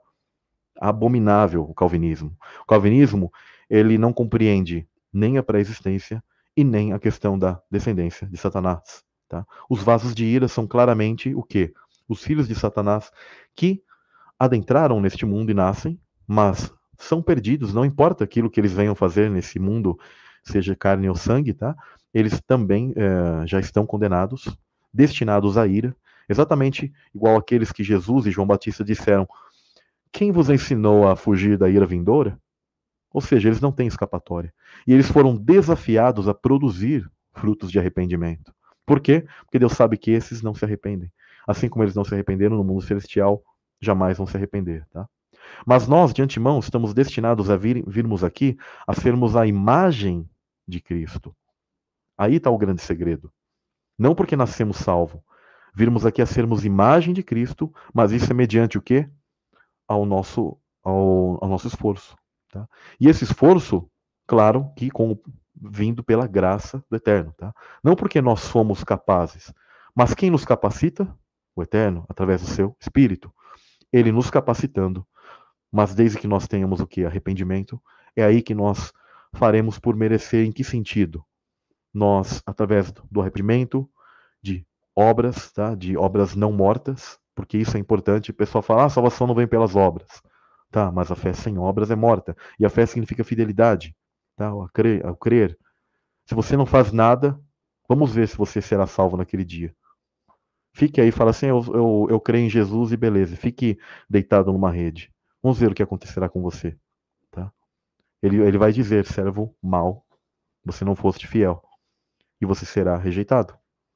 Então isso é importante você fazer a separação e ter o equilíbrio. E não cair nessas nessas questões dogmáticas que a religião coloca e é, brigas de coisas bobas, né? Que é por obras ou não. Peraí, você tem que fazer algo. Você veio aqui para fazer algo. Você não nasceu aqui simplesmente para ficar deitado numa rede, né? Então, a parte de Jesus já foi feita. Então, agora cabe a você fazer a tua parte. E as tuas obras vão mostrar de quem de quem você é, se você é digno ou não. E aí o grande ponto é, pessoal, os paralelos de Jesus e Satanás. Olha que interessante.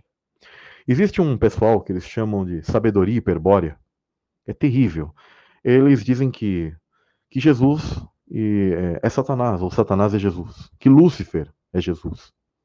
Por quê? Porque eles, pe eles pegam alguns textos que realmente eles possuem paralelos, mas não significam que sejam o mesmo ser.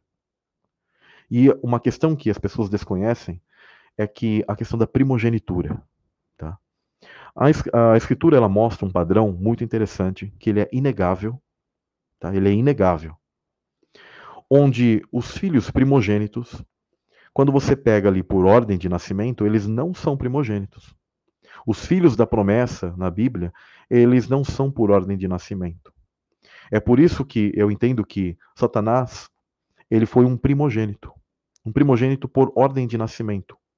Porque na mitologia cananita, Ian, que era esse ser mau, que se volta contra ela e etc., também era o primeiro. E você percebe que, uh, no caso Baal, tá?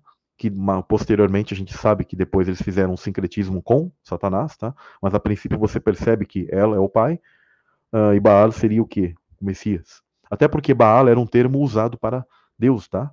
Baal era um, é um termo que significa marido. Tá? Mas em um determinado ponto ele fala assim: nem me chamem de marido. Tá? Ele fala: não me chamem de Baal, de marido. Por quê? Porque ele diz: o marido de vocês, vocês já sabem quem é. Vocês servem o quê? A Satanás. Então vocês não são dignos de me chamarem de marido. Não é o termo Baal que ficou amaldiçoado. É a questão da posição em que os, os israelitas chamavam a Satanás. Né? E, claro, o Eterno ele ficou triste com isso. A mesma coisa que você tivesse um tipo de, de nome ou título, e aí uma pessoa traísse você e ela sempre chamasse aquele com quem ela está traindo por esse título que era seu. você, em um determinado ponto, você nem vai querer mais que esse título seja usado para você, porque você fará lembrança disso. Entenderam qual é a questão? Tá? Até as pessoas associam com a palavra Senhor e falam, ah, Senhor é Baal. Não, gente, não sejam ignorantes no assunto. Tá? Baal nem é Senhor em si. Tá? Senhor às vezes é traduzido mas uh, ao tetragrama. Tá? E o termo Baal também tinha o significado de dono, proprietário. Tá? Bom, continuando essa questão. Uh, entendendo sobre isso, nós vemos os paralelos, por exemplo, com Caim e Abel. Abel é aceito, Caim era o primogênito, mas ele é rejeitado. E não porque Deus é injusto, mas porque ele era mau em suas obras. Filho do maligno, como a Escritura diz. Uh, nós vemos com Ismael e Isaac. Ismael ele é primogênito, mas ele é filho da escrava, filho de uma falta de fé de Abraão, com alguém que não era para que ele tivesse filho. E Isaac é o filho da promessa, com todos os paralelos em peso mostrando Isaac com Jesus. E isso é inegável. Você pede a um padre, a um pastor, eles vão dizer sim, Isaac prefigura o Messias. Uhum. Aí você fala assim, e por que, que ele é o segundo ali? Quem que é aquele que é o que seria o primogênito? Aí eles nem dão atenção.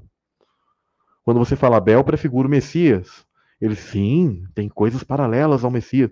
Aí você fala, por que Caim é primogênito antes? Ah, não sei. Aí, aí eles dão aquela desviada, eles não, não abriram os olhos para isso. Né? Jacó e Esaú, Esaú, primogênito. Paralelos de Jacó com, com o Messias. Aí eles, ah, sim, existem paralelos. Né? Um exemplo, olha que interessante. Esaú, ele era muito peludo. Né? Olha que interessante isso. E Esaú, ele vende sua primogenitura, ele trata com desdém o seu, a sua hierarquia, a sua questão hierárquica, né? a sua questão de, uh, de, de posição, com total desdém. Né? E é o mesmo que Satanás fez. Ele tratou com, to com total desdém o tipo de, de potestade que Deus havia lhe dado. E Jacó, ele toma a, uma espécie de veste, ele coloca algo para, uh, como passando-se por Esaú, isso é muito interessante, uh, inspirado é, por sua mãe, no sentido lá, é, eu vejo que tem um paralelo ali com a tá? Mas é muito interessante que, ah, no caso, você percebe que o Messias, quando ele vem aqui em carne, ele se veste de uma natureza de pecado, porque ele vem como humano. Ele urinou, defecou, suou, teve dor, sangrou, né, cansou. Olha que interessante. Todas as coisas que nós sentimos aqui que são ruins, que não fazem parte de um mundo celestial, Jesus ele fez. E Jacó ele ele simboliza isso tomando a primogenitura para si. Isso é o que o Messias ele fez através do seu ato, tomando a primogenitura para si. Interessante, né? Isso aqui é muito profundo e esses paralelos são irrefutáveis, pessoal. José ele prefigura o Messias. Hoje mesmo minha noiva estava dizendo que ela estava assistindo um programa onde havia uma mensagem lá. É uma mensagem católica, mas ela achou interessante aquilo que estava sendo dito e os paralelos de José e Jesus. Todo mundo diz que José ele tem muitos paralelos e prefiguram ao Messias. Agora, quando você fala assim, José era primogênito, aí o pessoal dá aquela desviada, né? Ele tinha o que? Outros irmãos. Interessante, né? Outro paralelo importante, Davi, ali nem em questão de filhos, mas, por exemplo, ele também não era o primogênito dos filhos, mas a questão do rei, Davi como rei, simbolizando o Messias. Mas houve um rei antes dele, Saul, onde a sua queda, a queda de Saul, ela prefigura, ela mostra paralelos, sombras de coisas celestes. Por isso que o Eterno ele deixou todas essas histórias para nós, como sombras para que nós apliquemos e venhamos a entender isso neste mundo e compreendamos coisas que ficaram ocultas e escondidas lá das regiões celestiais. Está muito claro. Eu não sei como que as pessoas não entendem. Uma passagem interessante que as pessoas dizem assim: ah, mas Jesus ele é o único filho, é a palavra usada unigênito, né? único gerado do tipo. É interessante que a Escritura, a mesma palavra é usada para Isaac como unigênito de Abraão. E aí eu te pergunto: uh, Isaac ele foi o único e ainda primeiro filho de Abraão? Não. E o mesmo termo é usado no Novo Testamento para Abraão, simbolizando Abraão como o pai, a figura do pai, de Deus o Pai, e Isaac, esse filho da promessa. Então, todos esses termos, a religião, ela veio e os sufocou e os coloca como uma espécie de, não, Jesus é uma espécie de único ser, tá? Entre, e, e ainda, na verdade, até confunde e colocam ainda que ele é o próprio Pai que se divide lá e vem um, uma parte aqui e fica aqui como filho, entre aspas. Por favor, gente, é muito simples isso. Muito simples entender a independência de Jesus e a humildade e as coisas que ele demonstra e aquilo que ele alcançou através de sua humildade e ele alcançou honra entre todos os seres celestiais. Por isso que ele é chamado Rei dos Reis, Senhor dos Senhores. Tá? Mas ele nunca usurpou as questões de Deus. Então vamos estar falando os paralelos de Jesus e Satanás. Tá? Satanás ele é chamado príncipe. Eu vou estar até lendo primeiramente, baseado muito num, numa questão que diz o seguinte. Deixa eu ver aqui, ó. Isaías 9:6, que fala sobre o Messias, tá? Sobre Jesus. Porque um menino nos nasceu, um filho se nos deu, e o governo está sobre seus ombros. E o seu nome será maravilhoso, conselheiro, Deus forte, Pai da eternidade, príncipe da paz. Vale lembrar que a questão de maravilhoso e conselheiro, tá? Ele herda são atributos herdados da Rua Hakodesh, tá? Que também uh, está ligado ao papel de consolador e de maravilhas, os dons, tá? De glória. A questão de Deus forte e Pai da eternidade, de Olam, dos aeons, das eternidades, príncipe da paz, ele herda do Pai, tá? de Deus o Pai. Vale lembrar que o título príncipe, em realidade, Deus, o Pai, ele nunca teve esse título. Isso aqui é a grande diferenciação do Messias e de Deus o Pai. Você nunca ouvirá, jamais, nunca ouve nem ouvirá isso de Deus como príncipe, porque Deus ele já é rei por essência, ele é soberano, altíssimo, elevado por essência já. Ele nunca precisou ser menor para elevar-se. Ele sempre é supremo sobre tudo. Então, o Messias ele herda também títulos de, vindos do Pai, como Deus forte tá? e Pai da eternidade. Por quê? Ele é Pai de, dessa eternidade que agora está uh, entrando em, em vigência. Vale lembrar que, inclusive, a noção e o termo eternidade para os hebreus não é essa eternidade grega que o pessoal fala assim, eterno é uma coisa que não tem fim para trás e nem tem eh, eh, não tem começo para trás e nem fim para frente. Na verdade, eternidade sempre significou um tempo muito longo, mas sim com uma certa limitação para os hebreus, tá? Para os hebreus. Por isso que eles falam de eternidade a eternidade, ou seja, de tempo longo a tempo longo. Agora, significa que quando nós herdarmos a vida eterna, nós teremos algum fim? Eu creio que não. Eu creio que isso se, se estenderá e se estenderá e nunca terá fim. Mas o Eterno ele separa isso por fluxos, por certos espaços de tempo. Tá? Ele chama de eternidade a eternidade. Tá? Então o Messias ele herda esses, esses títulos. E ele tem outros títulos. Mas eu quero basear nesses títulos e mostrar os paralelos que existem entre Satanás e Jesus. Satanás também é chamado de príncipe deste mundo. Assim como Jesus foi chamado de príncipe, Satanás ele é chamado de príncipe deste mundo. E isso está em João 16, do verso 5 ao 11. Diz o seguinte: Disse Jesus: Agora vou para aquele que me enviou, e ninguém de vós me pergunta: Para onde vais? Mas porque vos falei assim, a tristeza encheu o vosso coração. Entretanto, digo-vos a verdade: convém a vós que eu vá, porque se eu não for, o Paráclito, ou seja, aquele que faz o, consolador, né, o serviço de consolador, que é a Ruach HaKodesh, não virá a vós, mas se eu não for, vou-lo enviarei. E quando ele vier, convencerá o mundo a respeito do pecado, da justiça e do juízo. Convencerá o mundo a respeito do pecado que consiste em não crer em mim. Ele o convencerá a respeito da justiça, porque eu me vou para junto de meu Pai e vós já não me vereis. Então ele fala que ele, ele vai ao Pai e que ele enviará aquele que fará o serviço de consolador, que é a Ruach HaKodesh. Tá? Aqui para nós é tratado como masculino porque o nosso idioma é masculino. Tá? E aí é dito o seguinte: e ele, ou ela, né, a Ruach HaKodesh, o convencerá a respeito do juízo que consiste em que o príncipe deste mundo já está julgado e condenado. Isso é muito importante a gente entender, ou seja, Satanás ele tinha esse título e ainda ele é o príncipe deste mundo. Por que, que ele é príncipe deste mundo? Porque ele tinha esse principado já desde do Éden e Deus não retirou dele. Vocês se lembram quando ele oferece a Jesus os reinos? Fala por que, que ele oferece? Porque ele teve essa autoridade dada por Deus e Deus não retirou dele ainda. Porque ele visita a Deus na passagem de Jó, porque ele ainda tem esse tipo de autoridade, tá? de chegar até, até Deus, porque Deus não o eliminou. Vocês se lembram que eu já coloquei em lives aqui a questão de Caim? Caim, ele traz um paralelo disso com Satanás. Caim foi exilado, foi permitido que ele fosse para a terra de Nod, a terra do esquecimento, tá? terra do exílio. Satanás está aqui, exilado ainda.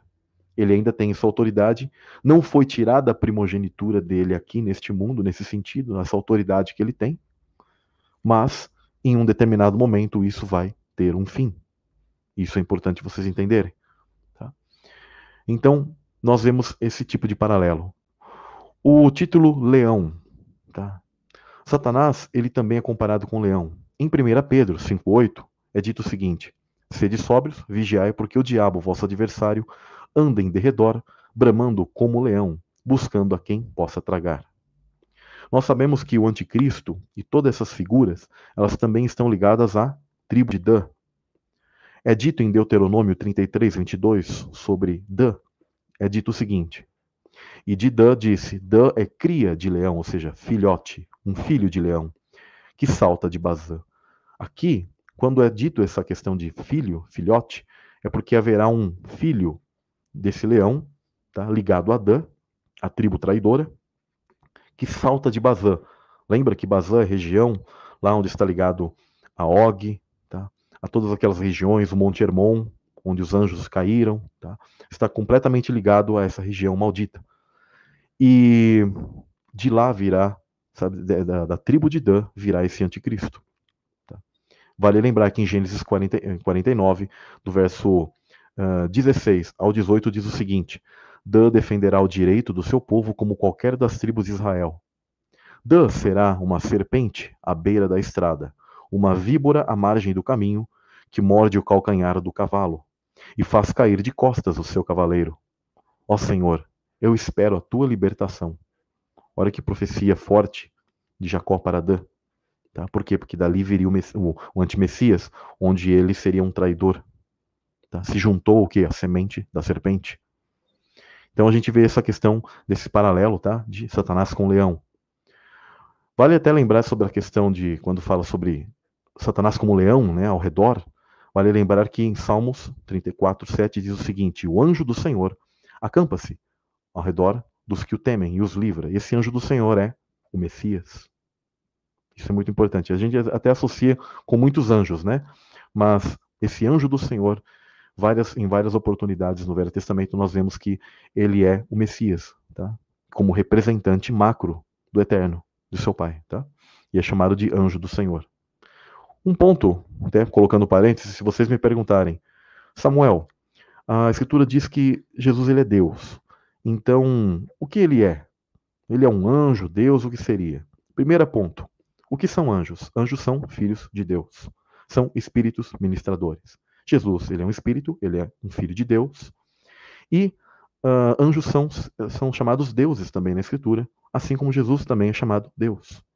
É esse o grande ponto que os católicos, esse pessoal, os próprios protestantes de hoje, quando eles fazem leitura disso, eles acham que o título Deus seria uma coisa exclusiva de um só ser sendo que, na verdade, esse é um título que a Escritura compartilha com outros seres.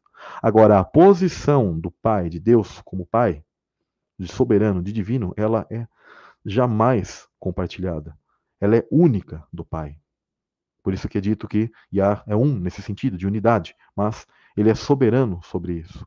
Então, quando a Escritura fala que Jesus estava com Deus e era Deus, é nesse sentido. Ele é um ser divino. Um filho de Deus é Deus. Então, anjos são deuses. Então, se você me perguntar, Jesus, ele é um anjo? A Escritura o chama várias vezes de malar, de anjo, de mensageiro. Mas o grande ponto é: o que são anjos? Anjos são deuses. E Jesus é esse uh, que foi dado governo sobre todas as hostes. Sobre ele, todos os seres, eles que dentro dessa nova terra e novos céus estão baseados. É, Jesus é chamado de Senhor dos Exércitos. Tá? Depois eu vou estar colocando outras questões dos títulos dele em, em relação a, ao mundo celestial e a toda a questão das hostes. Tá? E então, uma pergunta significativa que ficaria é: Jesus, ele é chamado do quê? De leão de Judá, que é dito o seguinte, Apocalipse 5, verso 5. Todavia um dos anciãos me disse: Não choreis, eis que o leão da tribo de Judá, a raiz de Davi, venceu para abrir o livro e os seus sete selos. Ou seja, o leão da tribo de Judá, porque existia esse outro leão, que era Satanás, mas Jesus é o leão da tribo de Judá. Tá? Isso é muito interessante.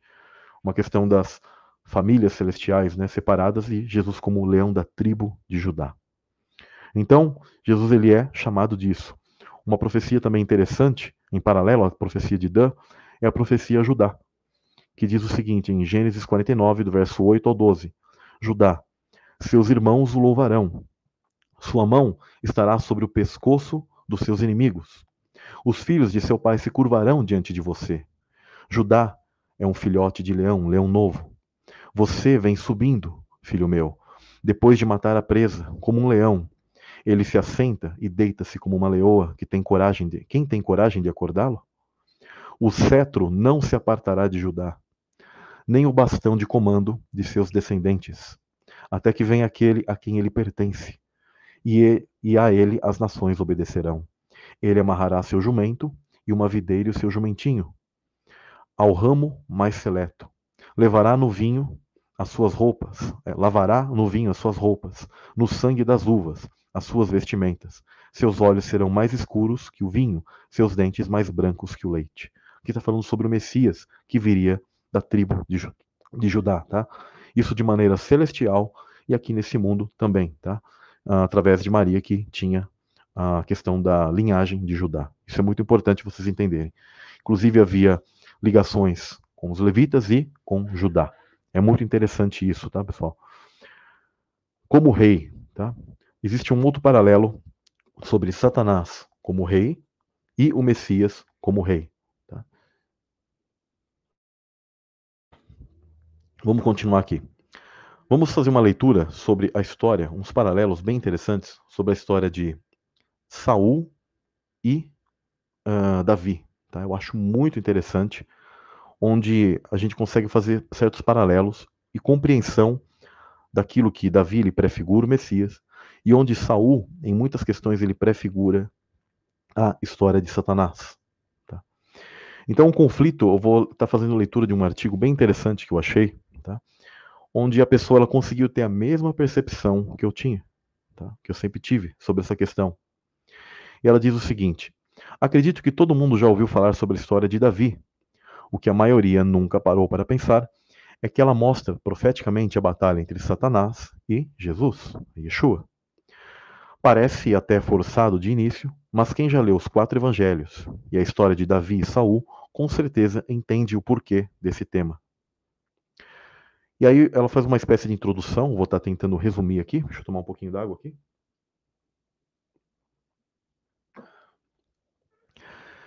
E ela faz uma um paralelo com Gênesis 3,15, que diz o seguinte: E porém inimizade entre ti e a mulher, e entre a tua descendência e a descendência dele.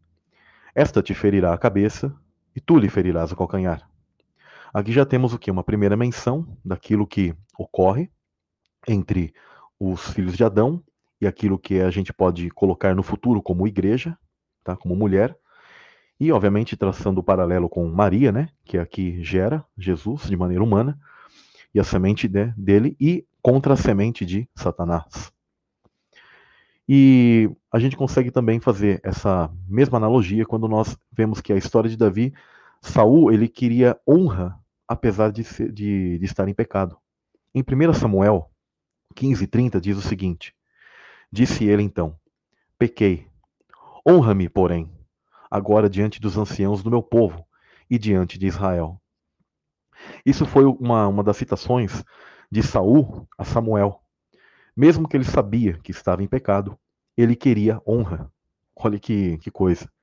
A mesma coisa Satanás. Nós sabemos que quando Satanás ele esteve em pecado, ainda assim ele queria estar em estado de honra.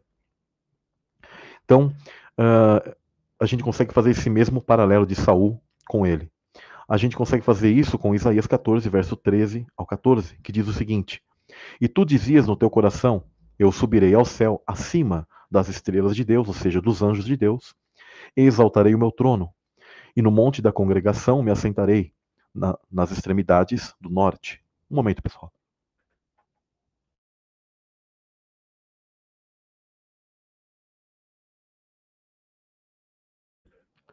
Voltando aqui.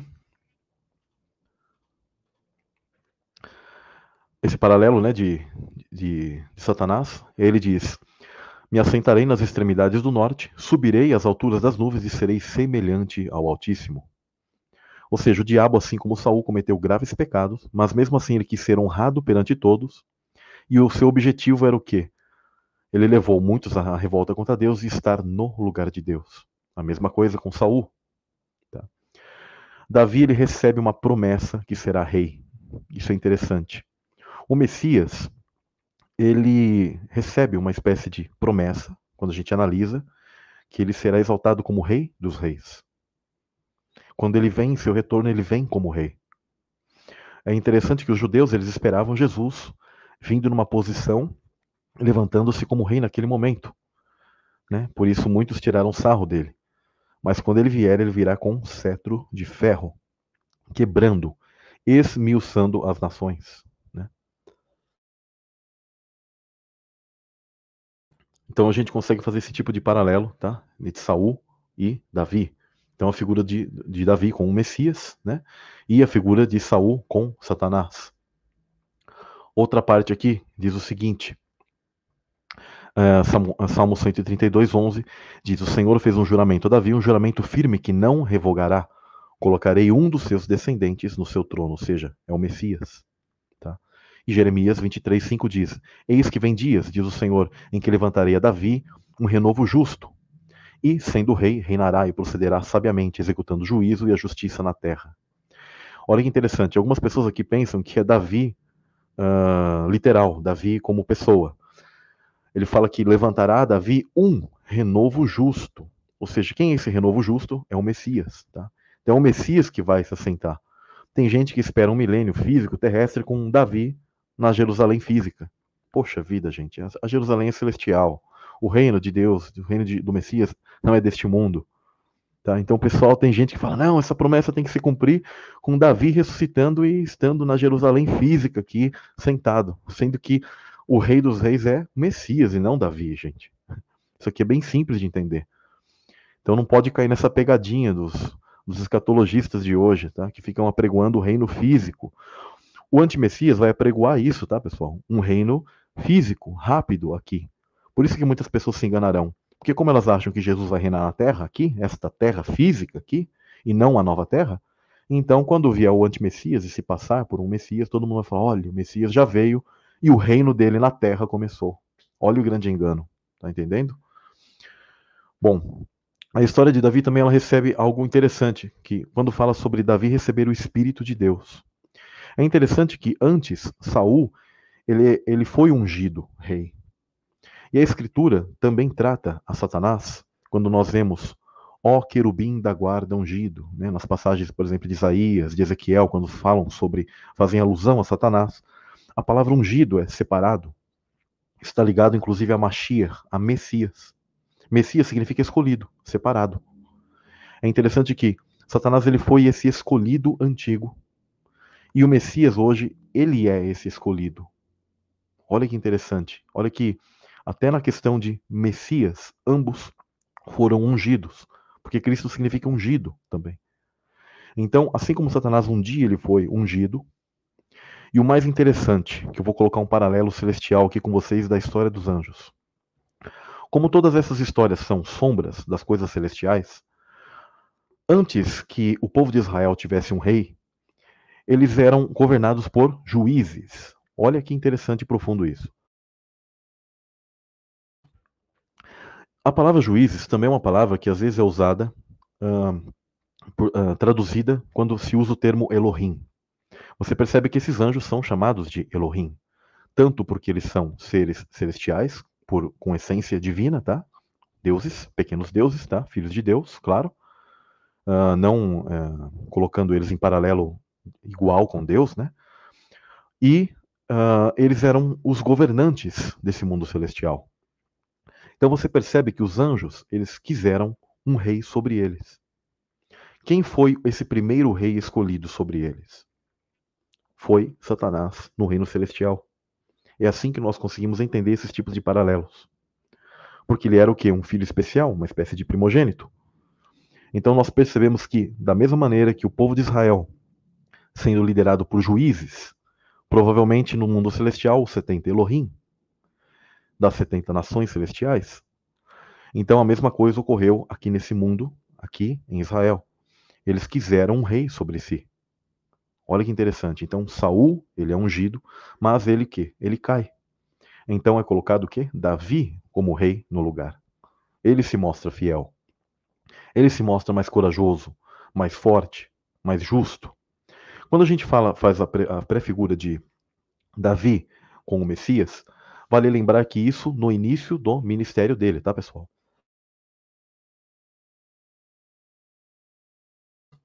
Então a gente não pode pegar e fazer, é, olhar o momento da queda das dificuldades de Davi, já prefigurando, porque aí já entra um outro momento, uma questão já humana aqui de Davi, tá? onde ele pega e falha. Mas no momento em que a gente vê a prefigura daquilo que é escolhido, do Messias, do Rei, daquele que prefigura essas histórias celestes, Nesse início nós conseguimos ver isso claramente. Então, é aí que o Messias ele entra, ele é escolhido como rei, é prometido a ele esse reinado. Por isso que hoje ele é o rei dos reis. Se Satanás um dia foi um rei, Jesus é o rei dos reis, ou glória, sobre todos esses reis. Outro ponto interessante é que desse mundo celestial para este mundo físico, muitos desses seres que tinham essas autoridades, quando eles vêm para esse mundo, eles são o que? Reis tá? São autoridades. Mas, por isso que o Eterno ele fala no Salmos 82: Vós sois deuses, vós sois Elohim, todos vós filhos do Altíssimo. Mas olha que ele coloca: Todavia morrereis é, como, qualquer é, como qualquer dos homens, morrereis como homens, e como os príncipes, ou como qualquer dos príncipes. Ou seja, o Eterno sabe que eles são seres celestiais que vieram a esse mundo têm autoridade. Ele não tirou essas autoridades dele, deles, mas por isso que, quando eles vêm aqui, ele os humilha e diz: Mas morrereis como homens e caireis como qualquer dos príncipes. Vocês estão entendendo a profundidade disso? É assim que se entende esses textos. Tá? Não como alguns se falam, ah, ali está é, tá falando só para juízes. Tá, mas por que, que esses juízes, sendo chamados de deuses, de repente são comparados com homens que morrem. Eles já sabiam que eles morrem como homens. Por que, que Deus está comparando eles e lembrando que eles agora estão em, em estado de homens e morrem como qualquer dos príncipes? Sendo que no início desse salmo fala sobre Deus estar no meio da assembleia dos Elohim, desses o quê? 70 anjos, desses seres principais que estão lá nos céus, onde o Eterno ele é o principal, ele é o poderoso, ele é o pai de todos, né? Olha que, que interessante quando a gente consegue fazer esse paralelo. E entendendo essas autoridades.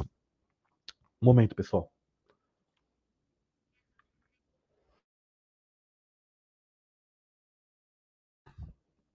Garganta aqui tá. tá ficando afetada aqui. Vocês me perdoem, tá, pessoal? Entendendo esses paralelos, nós conseguimos compreender quando a Escritura diz que toda autoridade é dada por Deus que nós devemos o quê? Respeitar essas autoridades. Por quê? Porque é Deus quem já determinou essa autoridade lá do mundo celestial. Ele não tira essa autoridade. Quando esse ser ele vem para cá, ele vem com essa autoridade ainda. Vocês estão compreendendo?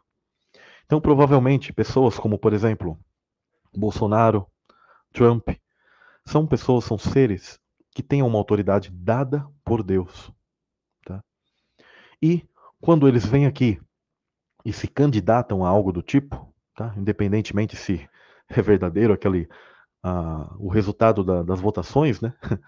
Mas eu digo assim, o, só o fato deles estarem ali como candidatos, como pessoas grandes nesse sentido, é porque Deus ele permitiu e ele já deu autoridade antiga desses para este mundo. Então, compreendendo isso, é nesse sentido que nós devemos respeitar as autoridades. Não que devemos respeitar e achar certo tudo o que eles dizem, mas respeitar as autoridades nesse sentido. Um exemplo é Miguel, que respeita a autoridade de Satanás, e ele diz que o Senhor te repreenda. Assim está em Judas, quando ele lutava pelo corpo de Moisés. Então toda essa questão vale ser entendida. Tudo isso faz parte de angelologia, de autoridades e de coisas que você não vai aprender na religião, jamais. Né? Outro ponto bem interessante uh, é a inveja de Saul, a inveja que Saul tem uh, sobre Davi, a inveja dele de Davi. Isso é uma coisa muito interessante. 1 Samuel 18:9 diz o seguinte: Daí em diante Saul olhava com inveja para Davi. Quando as pessoas começaram a olhar uh, a Davi e dizendo que ele ele era incrível, tal. Uh, não, eu não até separei esse verso, mas é, é um verso que as pessoas elas dizem, né? Olha como que Saul ele foi grande, mas Davi ele é maior. Então Saul ele começa a olhar com inveja. Esse mesmo tipo de inveja, ela entrou no coração de Satanás, tá? porque uh, quando há toda essa revolução, a queda dos anjos, etc., uh, foi depositada a esperança naquele que é o Messias, aquele que é Jesus, porque nele foi demonstrada a compaixão, o amor pelos irmãos, e ele aceitou o desafio, inclusive, do sacrifício de se fazer sacrifício, de ser esse Messias, de se colocar nessa brecha. Isso é muito importante, muito interessante. Tá? Já Satanás, ele é o contrário, ele é o causador de todo esse assassinato, da queda dos anjos, e ele teve, e até hoje tem, inveja total daquilo que é o Messias, do poder dado ao Messias. Tá? Isso é muito também importante vocês entenderem esses tipos de paralelos. Outro ponto é sobre Saul, né, ele ter esse medo de Davi. Vocês se lembram daquela passagem em que Saul ele entra dentro de uma caverna a fazer suas necessidades e Davi ele tinha a chance de ceifar a vida de Saul, mas ele apenas retira um pedaço do, do, da, da, da, roupa de Saul para mostrar que ele teve misericórdia, o poupou, né, naquele momento. Isso é a mesma coisa que Deus está fazendo e que o Messias ele faz com Satanás. Ele não está eliminando a Satanás nesse momento. Vocês entendem por que ele está sendo poupado até os dias de hoje? Para que se manifestem os filhos da luz, ou seja, nós, venhamos a nos arrepender e sermos ressuscitados pelo Messias, e a justiça se cumpra, e todos os seres celestiais observem isso. Então o Messias ele é misericordioso até nesse sentido. Tá? Satanás será cobrado completamente por toda a eternidade, mas Deus o Pai ele está poupando por enquanto a Satanás nesse sentido. Tá? Então a gente consegue ver muito disso, principalmente também a questão de Saul tentar matar Davi para continuar reinando. Isso é muito interessante. Nós vemos isso em 1 Samuel 18:11 que diz: "E atirou dizendo: Encravarei Davi na parede, mas Davi desviou-se duas vezes. Ou seja, Saul tentou matar a Davi para continuar reinando. Isso é muito interessante. Satanás ele quer esse reino supremo ainda. Ele quer a morte do Messias. E por isso que quando Jesus se entregou como sacrifício, Satanás ele pensou que ele estava vitorioso. E como havia uma promessa de que ele viria no futuro, tá? Então Satanás ele sempre ficou buscando corromper a linhagem do Messias e matar a esse menino para que ele não viesse a nascer.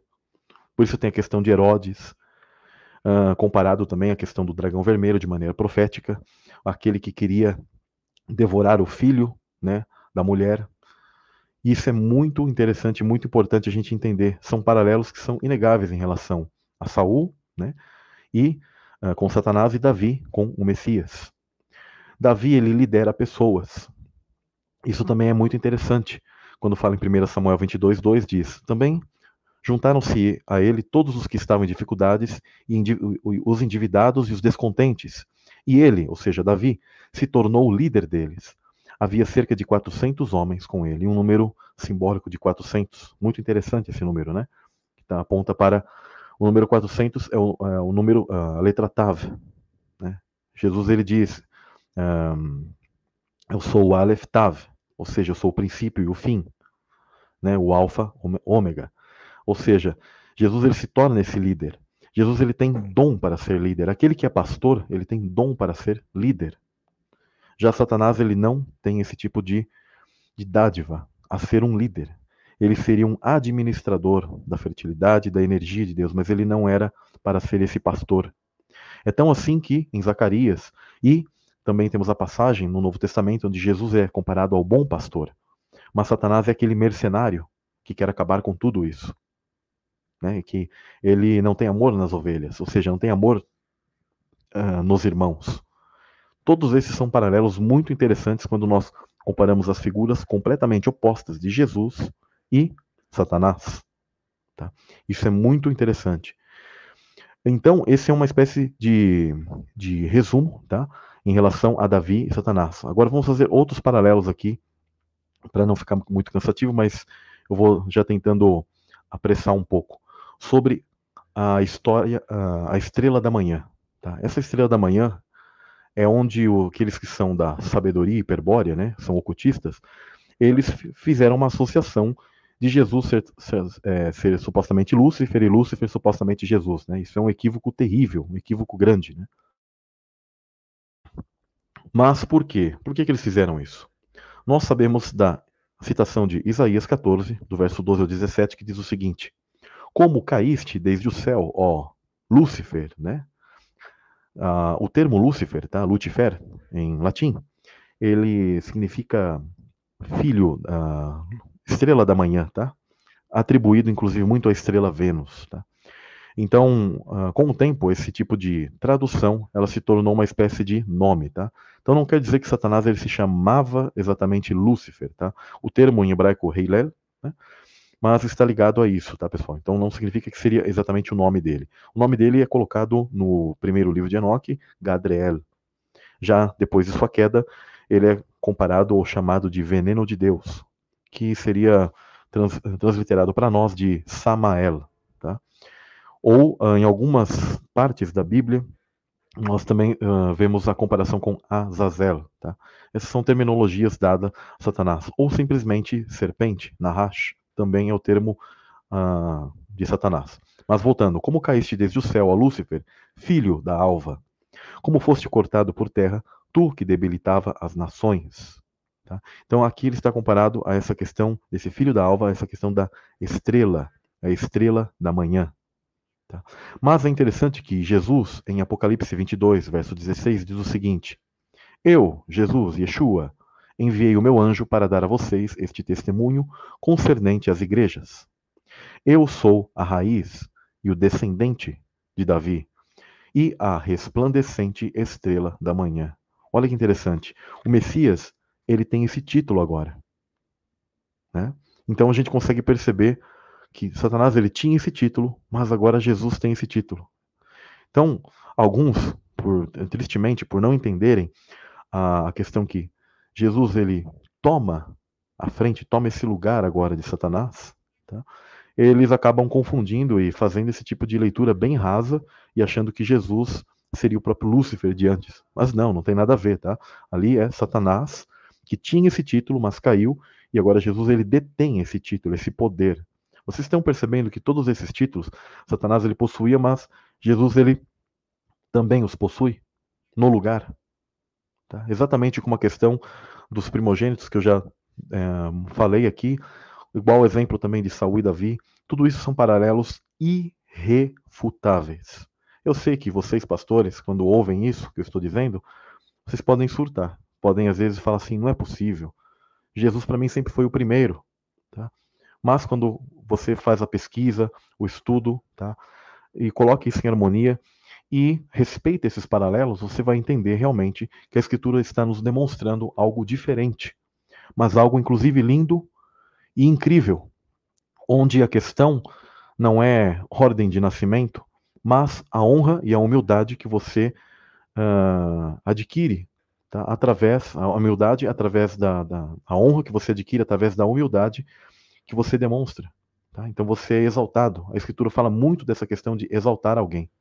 Em Apocalipse 2, o verso 26 ao 29, diz o seguinte: E ao que vencer e guardar até o fim as minhas obras, eu lhe darei poder sobre as nações, e com vara de ferro as regerá, e serão quebradas como vasos de oleiro. Como também recebi de meu pai, olha só, como também recebi de meu pai. Né? E aí ele diz: E dar-lhe-ei a estrela da manhã. Quem tem ouvidos, ouça o que o Espírito diz às igrejas. Então fica muito claro que o Messias ele recebe tá, essas coisas do Pai, e aí ele promete a estrela da manhã, o poder. Tá? Tudo isso está ligado, quando você estuda a estrela da manhã, está ligado a Vênus. E Vênus era uma entidade feminina no mundo pagão, mitológico. Nós conseguimos conectar ela com a, aquilo que seria a entidade feminina que faria o papel de esposa de Satanás. Assim como o pai possui a Rua Hakodesh como parte criativa, Satanás ele possui uma entidade feminina macro que o ajuda, que o auxilia a que os Néflins, a que os seres malignos venham à Terra. É por isso que a Escritura chama a essa entidade de mulher, de prostituta, de meretriz, ligada à Babilônia.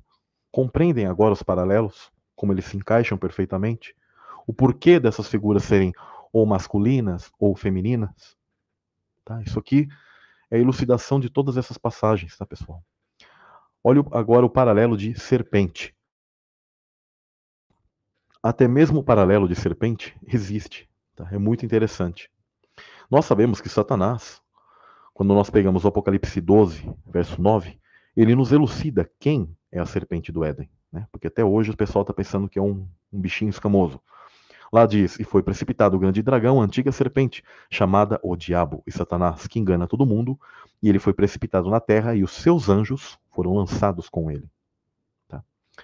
E olha que interessante, aqui esses anjos foram lançados com Satanás. Naquela passagem lá do início de Apocalipse 12, existem terça parte de anjos que são arrastados pela cauda do dragão. É ele que arrasta, tá? Aqui é Satanás que é lançado, tá, para fora desse da região celestial, junto com outros anjos. Vocês estão entendendo a diferença dessa passagem da outra? Tá?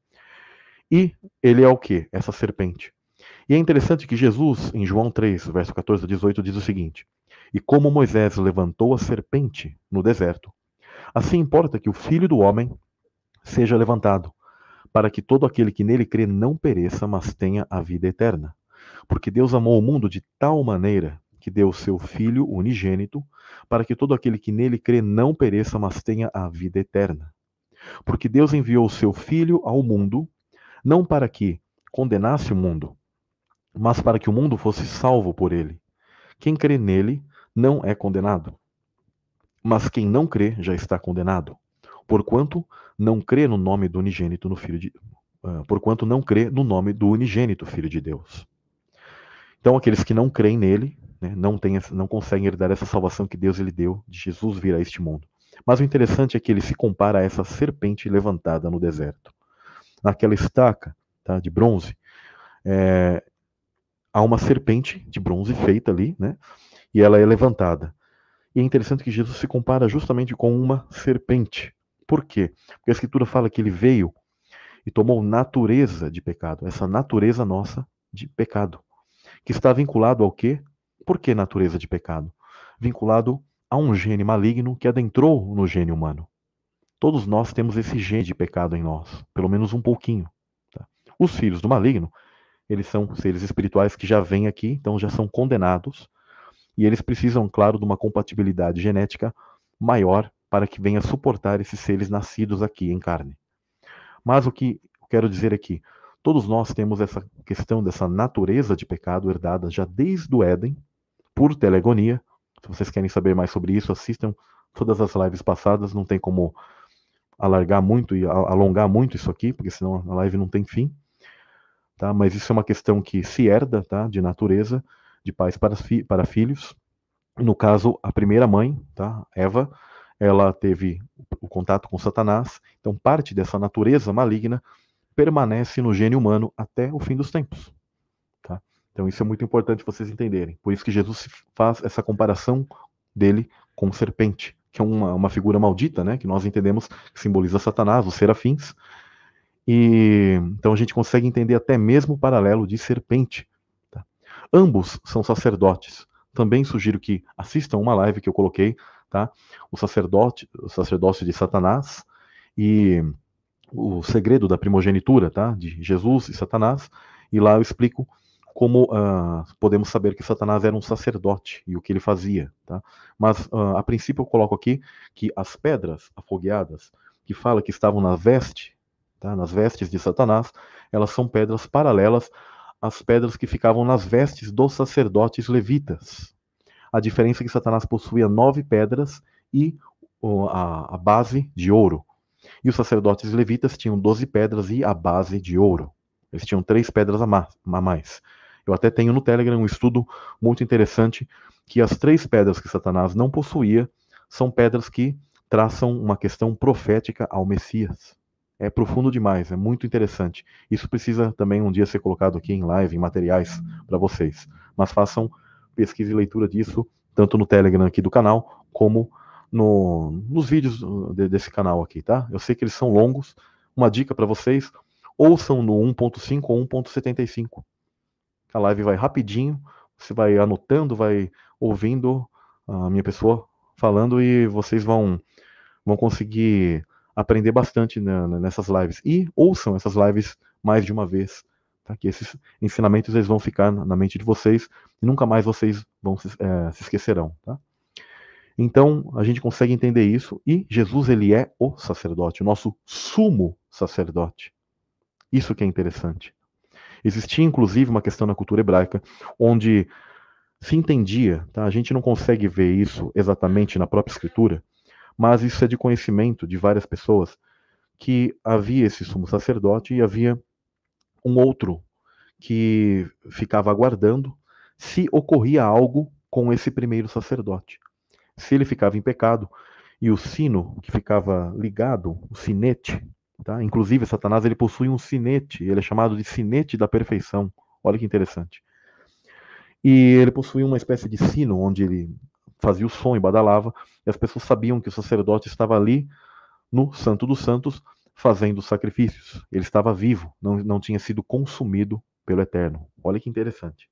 Então se sabia que quando esse som parava, é porque esse sacerdote estava em pecado, ele entrou em pecado, e havia uma, uma corda onde estava amarrada a este ao corpo desse sumo sacerdote. Então ele era puxado, tá? Porque ninguém poderia entrar lá. E aí esse outro sacerdote assumiu o lugar dele. Olha que paralelo incrível quando nós traçamos isso e entendemos isso com o Messias, com Jesus. Satanás ele foi um sacerdote que tinha esse controle. Mas ele foi consumido.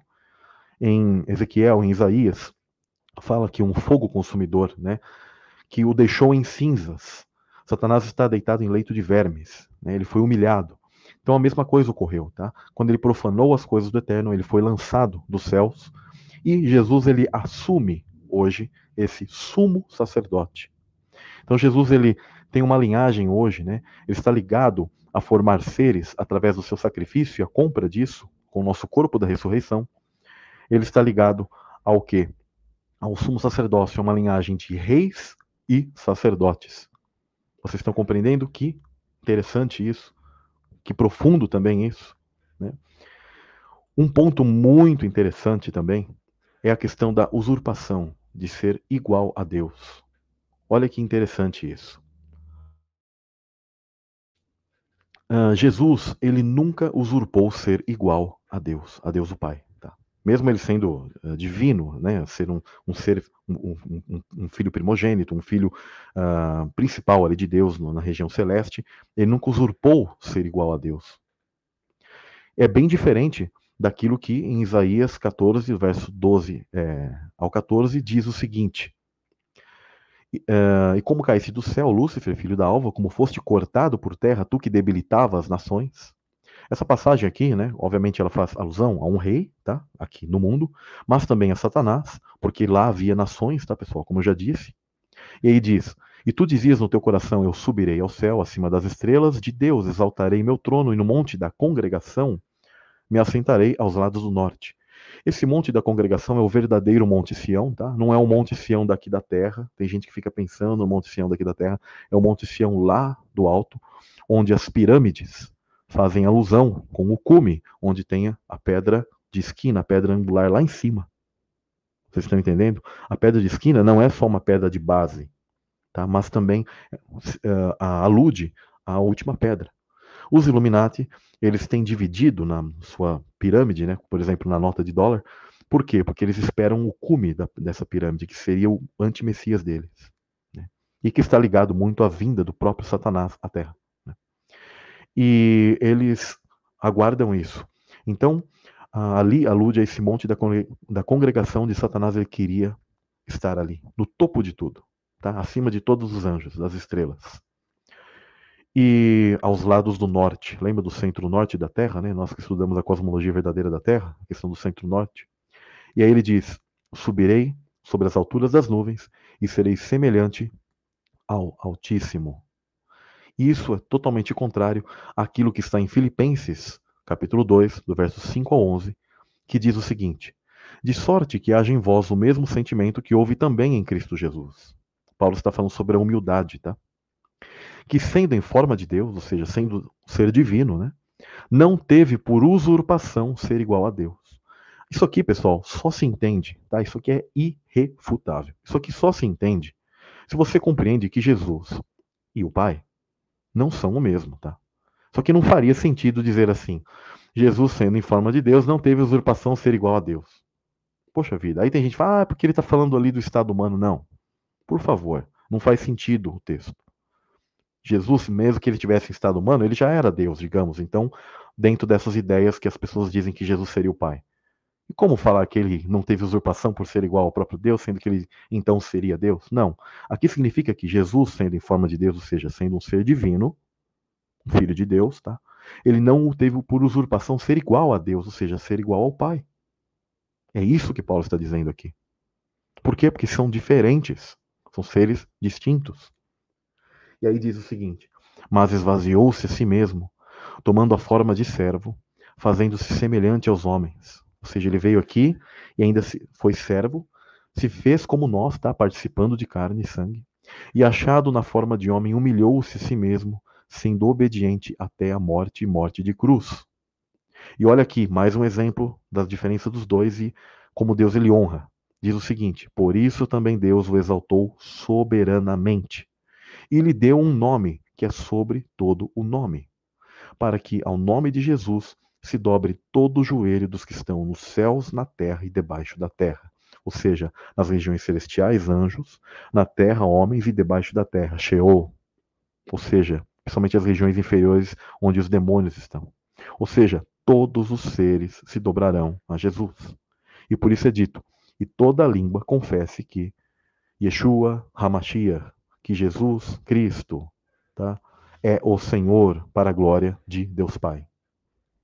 Filipenses 2, do verso 5 ao 11. Isso aqui é irrefutável. Tá?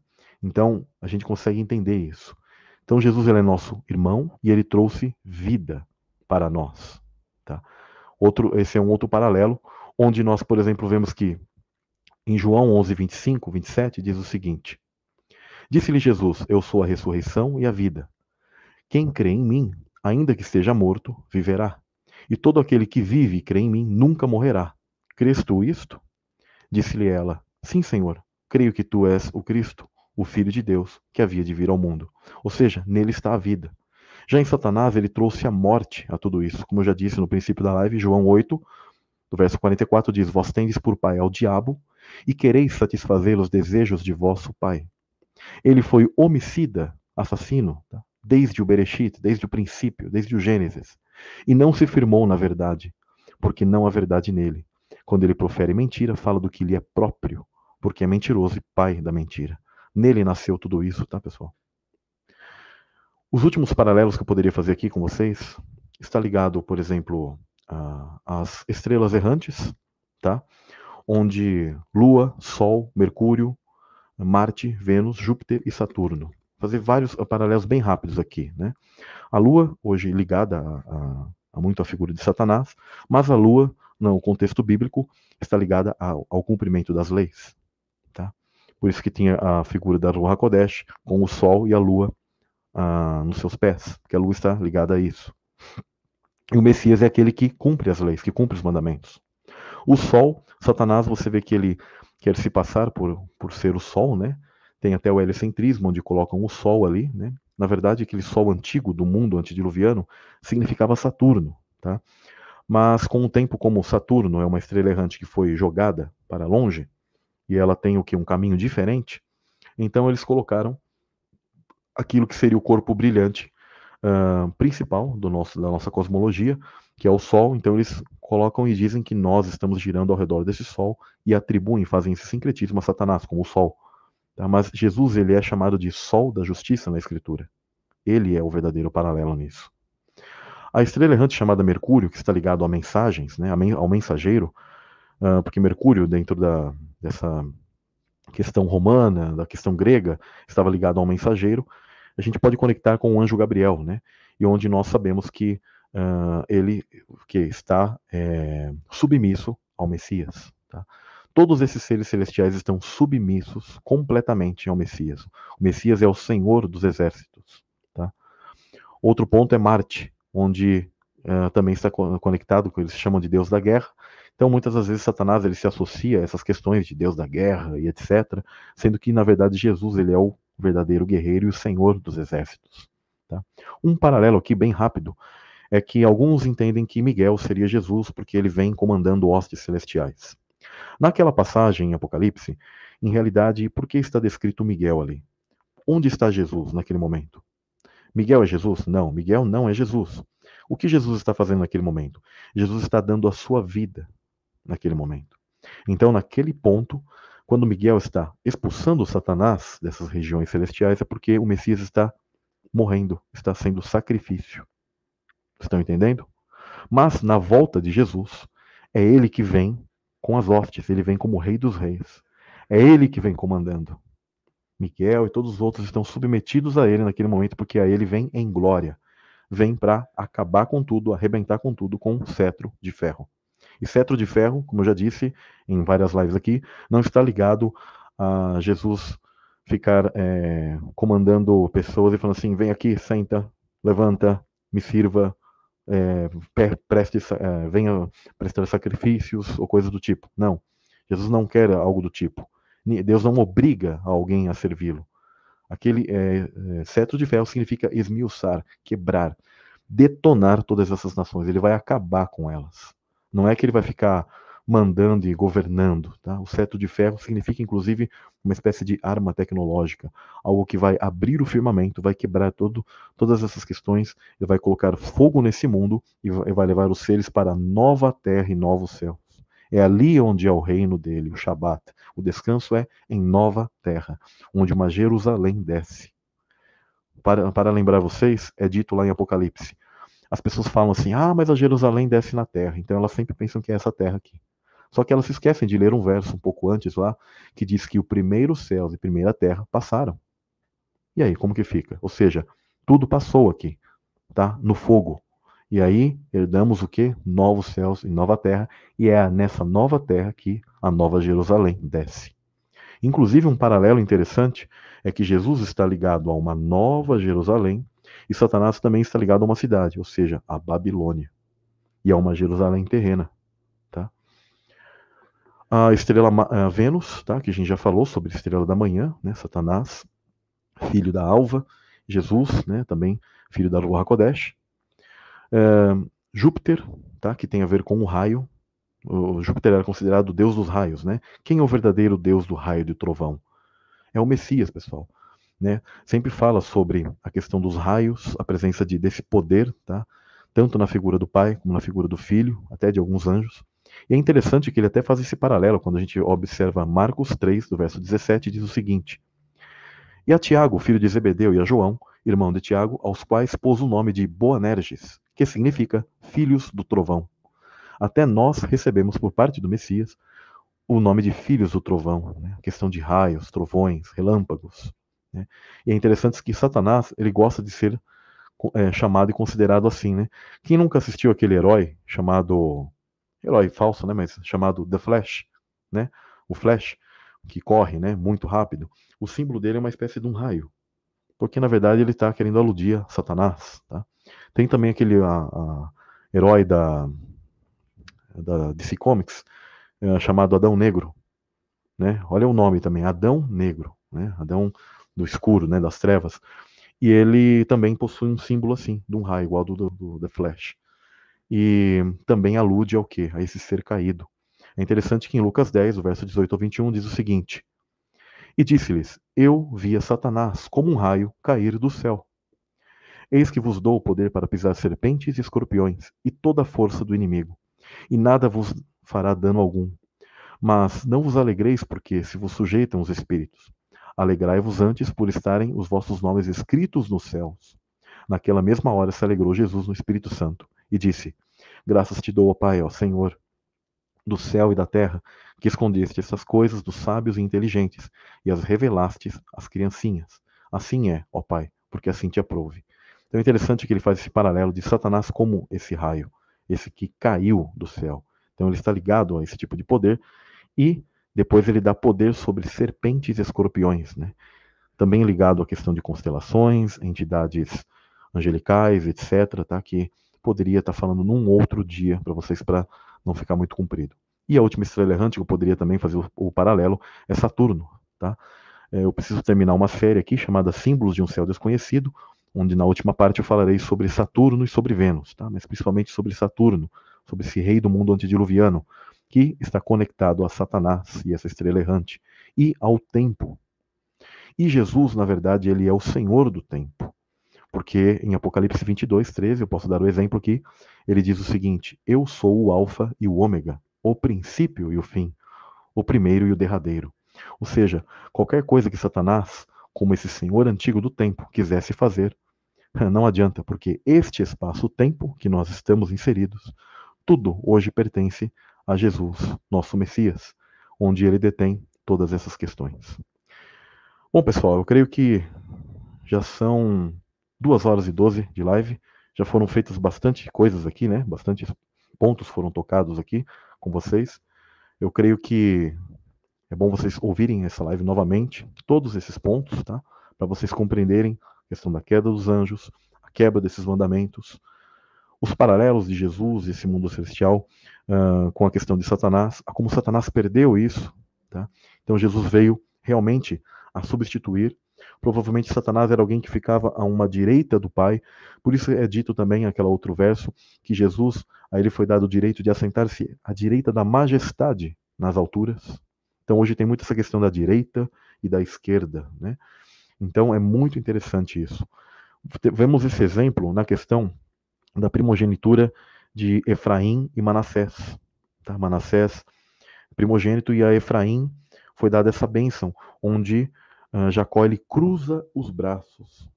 Vocês creem que, por que novamente o primogênito não é o primogênito ali? Há simbologias profundas sobre essas questões, tá? Então, tudo isso aqui eu entendo como um material muito. não é para qualquer um, é um material irrefutável, mas ele não é para qualquer um, mediante aos dogmas das pessoas, né?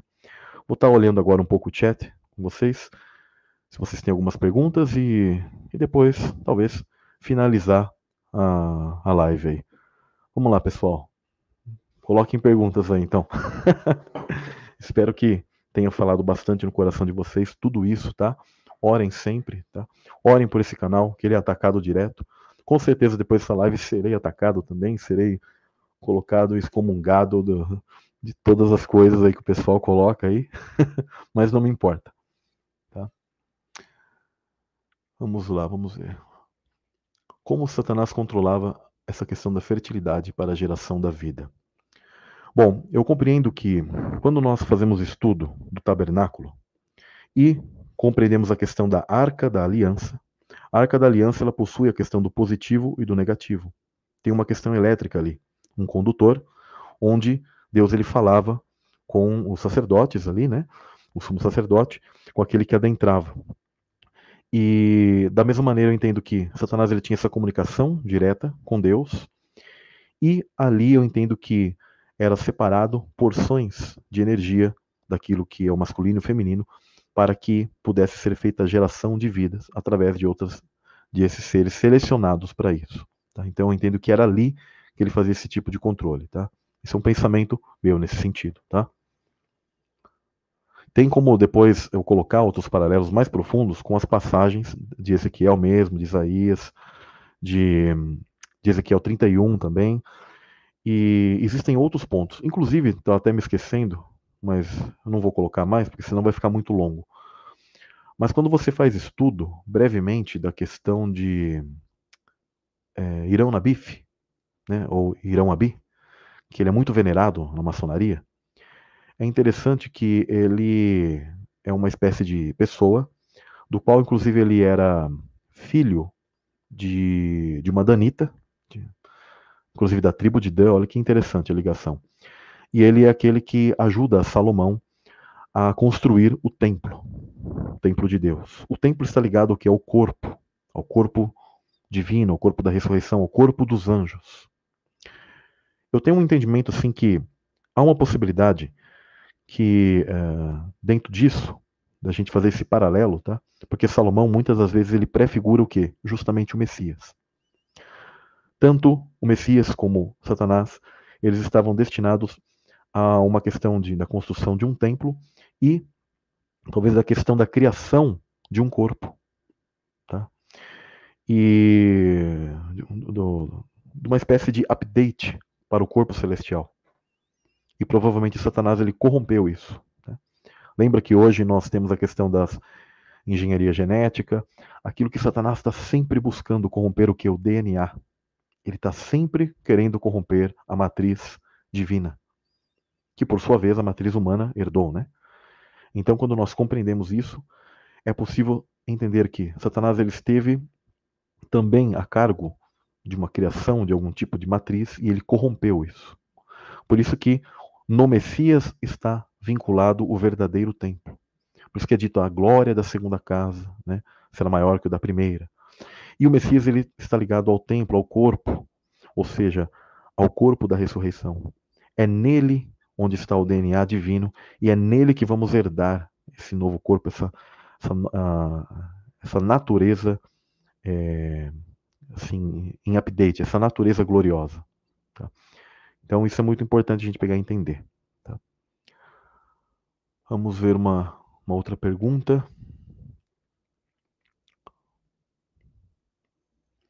Samuel, o que são os seres sombra, também conhecido como Shadow People? Eu, eu não estou muito ligado sobre isso, não.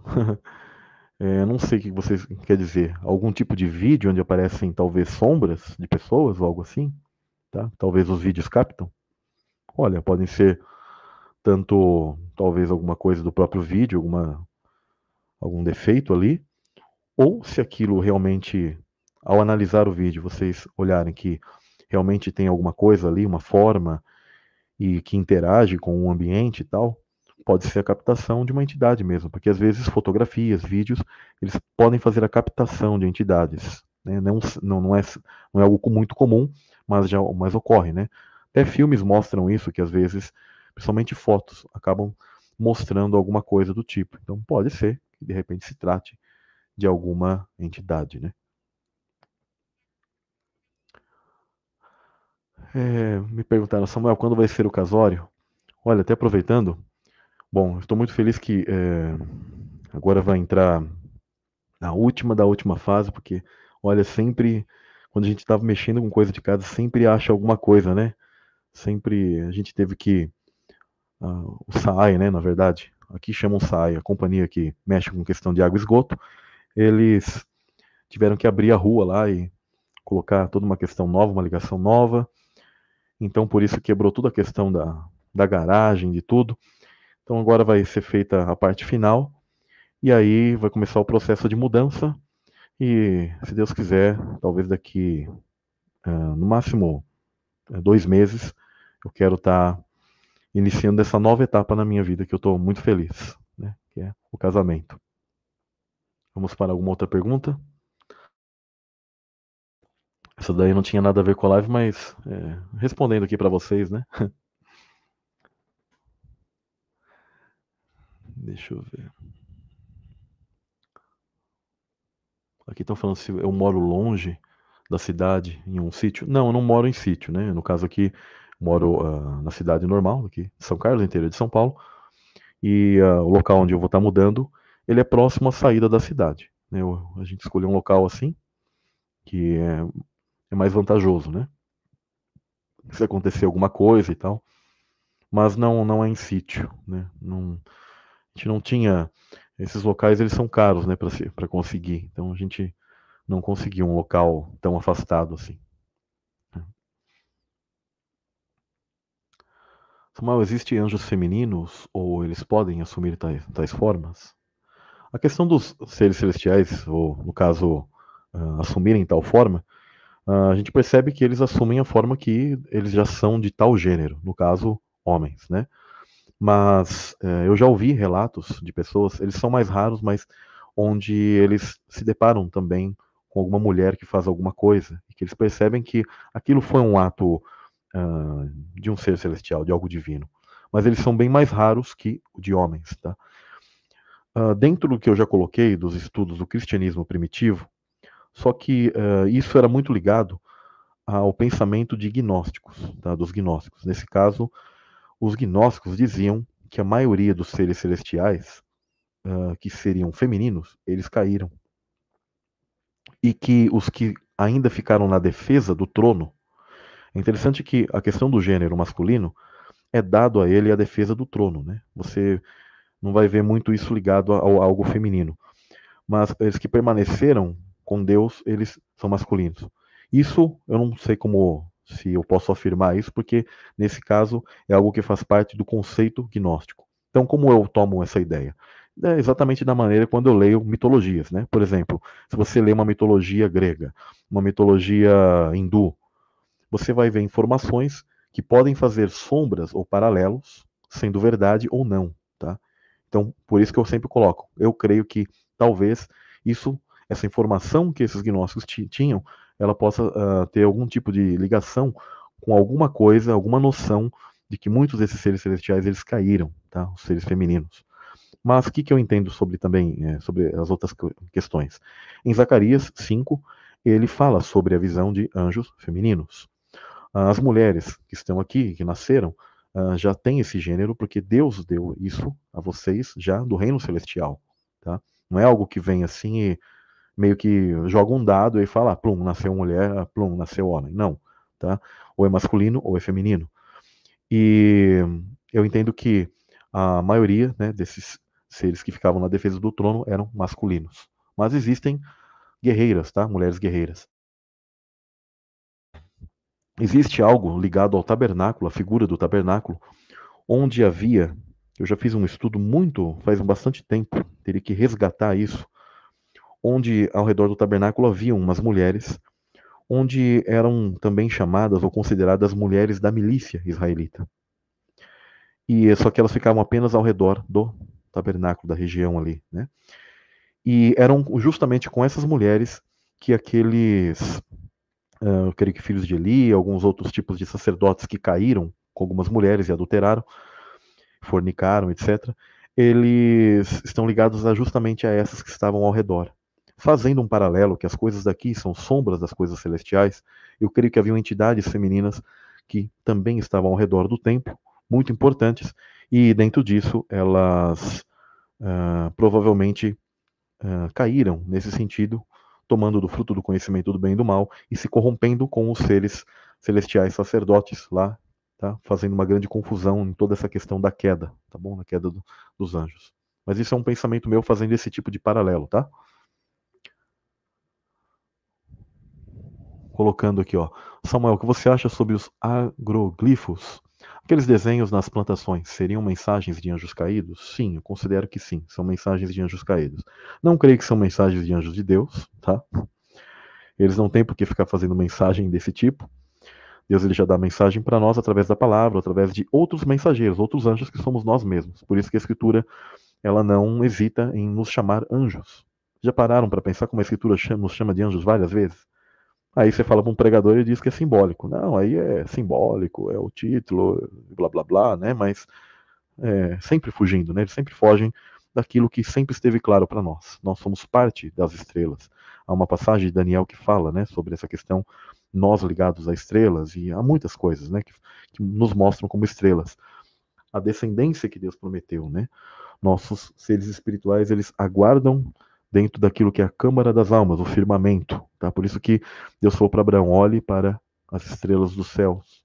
E ele também fala que faria uh, tão numerosa como as estrelas dos céus, e também ele compara com a areia do mar, porque a areia ela está vinculada ao silício e ao, ao pó, tá? Da, da questão do firmamento, quando ele se rompeu, tá? tanto na queda dos anjos como no dilúvio, tá? o, o é formada de silício e o firmamento ele é quartos, ele é silício. Tá? Por isso que Deus ele faz a comparação desses dois pontos, dessas duas questões, principalmente com essa questão das estrelas, onde nós, como famílias celestiais, estamos vinculados a isso e temos um tempo específico para vir a este mundo, tá? Você não nasceu na época que Deus ele não queria. Você nasceu aqui porque esse é o momento que Deus ele queria que você nascesse. Faz, onde nós fazemos parte dessa geração e de repente possivelmente uma das últimas gerações. Mais uma questão. Em relação à Arca da Aliança, ela esteve presente quando o Rio Jordão se abriu. Ela estava de frente para o rio. Seria ela uma tecnologia diretamente de Deus? Completamente, tá? Completamente.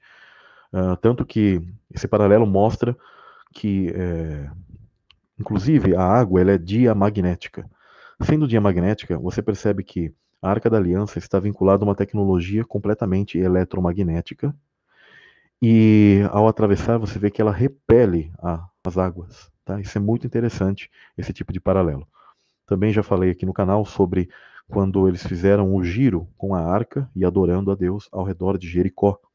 Aí eu expliquei de uma maneira científica como se deu isso e como no último dia, quando eles usam o chofar, né, o, o, as trombetas, né, que na verdade são, é um chofar, onde aquilo ah, já atribui a questão dos anjos no fim dos tempos, quando eles vão romper a questão da frequência e vai eclodir na questão dos, dos selos, das trombetas, tá? Principalmente das trombetas de Deus, onde vai ah, desencadear várias questões do Apocalipse, tá? Isso é muito importante vocês entenderem esse paralelo.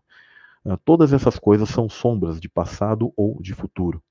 Sem a Bíblia, ela não contou histórias uh, meio que aleatórias, assim, ah, por que que uh, davam sete voltinhas ali? Aquilo tem uma questão científica, tá? Onde eles prepararam o ambiente de uma maneira eletro, eletromagnética para que quando a frequência está passando com a arca ali, para que quando no, na, no sétimo dia, com a frequência daquele, daquele chofar, aquilo fosse reverberado e afetasse tá, a estrutura das pedras. Tá? Isso tem uma questão científica. Então tudo na escritura ela é ciência, ela é genética, tudo é isso. Só que as pessoas não enxergam, né? E quando eu falo isso, eu sou tido como louco. Eu fico muito triste. Mas eu sei que tem muita gente também que hoje está aqui nesse canal e está abrindo os olhos. E essa mensagem está sendo passada, mesmo que seja a poucas pessoas. Meu canal é pequenino, mas somos guerreiros, né? Somos, temos que ser guerreiros e passar essa mensagem adiante. Mais alguma questão? Isso, uma arma sonora, tá? De ondas, exatamente.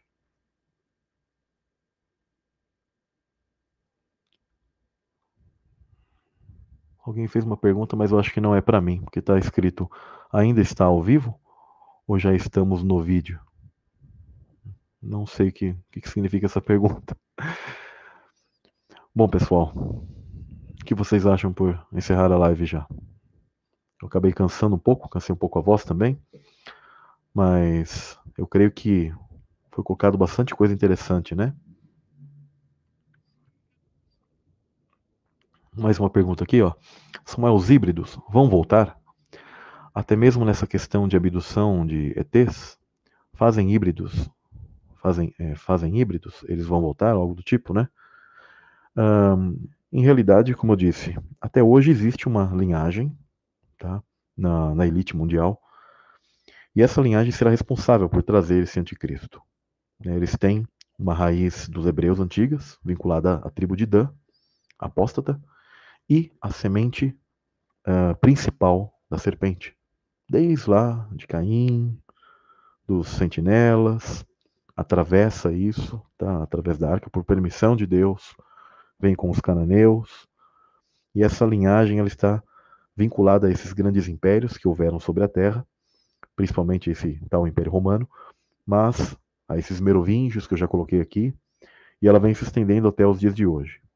O que seriam esses tipos de experiências que esses chamados extraterrestres, que na verdade são como capas, como corpos artificiais vinculados ou baseados na nossa uh, bioquímica, na nossa, uh, no nosso DNA, tá? Só que são artificiais.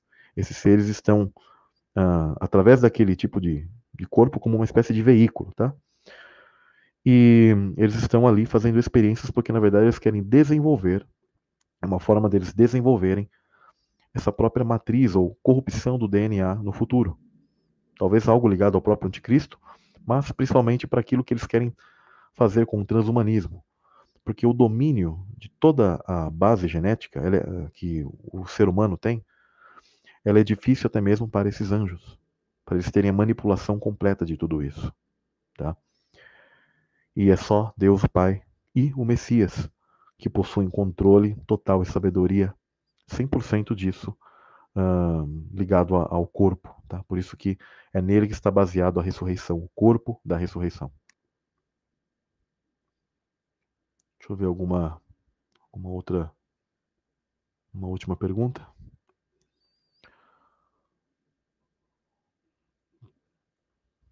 Isso, ao transhumanismo, tá? Ligado ao transhumanismo, exatamente. Uma, uh, alguém falou aqui, houve duas quedas celestiais, a primeira com Satanás e a segunda com Samyasa. Exatamente. Tá? A primeira queda e a segunda queda com Samyasa posterior. Tá? É, e existem um, frações desses acontecimentos. É, eu teria que colocar ainda assim material, porque é um pouco complicado, porque são muitos textos e eu estou tendo pouco tempo. Mas eu ainda preciso fazer isso. Eu queria fazer isso no ano passado e não fiz. E para fazer continuação do Elo Perdido, ou na série da pré-existência, onde eu falo sobre esse prólogo do céu. Porque existem uh, etapas dessa queda, tá? Uh, eu poderia resumir aqui é Satanás, tá, e seus anjos. Depois é, Azazel e Samiasa. Azazel toma um primeiro passo, depois Samiasa o segue, e eles uh, culminam essa segunda fase de queda, já quando a queda do ser humano, né, e eles vêm aqui e fazem um pacto entre esses anjos para se misturarem às filhas dos homens. Também está ligado à própria semente de Caim, onde Caim ele tem um acordo com eles em que eles tomassem as filhas dele, né, as mulheres, porque para que esses seres venham aqui, eles sempre vão precisar da questão da matriz, do, do útero, sempre vão precisar da mulher. Né. Quando nasciam Néflins, uh, os Néflins pós a mistura dos sentinelas, uh, eram poucas uh, mulheres que nasciam. Isso é interessante. Depois eles conseguiram, tá? após dilúvio, tem mulheres que nascem, né? Mulheres Néflins. Só que mesmo assim, muitas delas não eram férteis. Tá? Então, é muito importante. Por isso que eles precisavam muito das mulheres comuns, tá? as mulheres verdadeiras, né? Para que eles pudessem reproduzir. Mas isso aí eu tenho que estar tá colocando em detalhes para vocês. Eu vou colocar em detalhes um dia aí para vocês, tá bom? Bom, pessoal, é, creio que eu vou estar tá encerrando tá, a live, mas foi muito bom aqui estar tá com vocês. Eu creio que foi bem edificante, várias informações, né? Eu gosto bastante de despejar bastante informação. Ouçam sempre essas lives mais de uma vez, compartilhem esses links. Eu creio que vai ser bem, bem bacana, né? Até perguntaram aqui, Samuel, sobre abortos, o que acontece com o espírito? Volta em outro corpo? Ah, o seguinte, pessoal. Quando, dentro da cultura hebraica, eles entendiam que até o décimo quinto, décimo sexto dia, uh, o espírito era selado aqui. Então, quando há a morte, a interrupção disso, antes, era o entendimento é que esse ser, ele, como ele está sendo, está vindo para cá, é desconectado isso e, e eu compreendo realmente que ele tem uma volta, um retorno aqui, em outro momento, tá? Agora, quando passa desse tempo, desses dias, eu compreendo que o ser está selado e ele já inicia uh, no ventre o seu estado de escolha.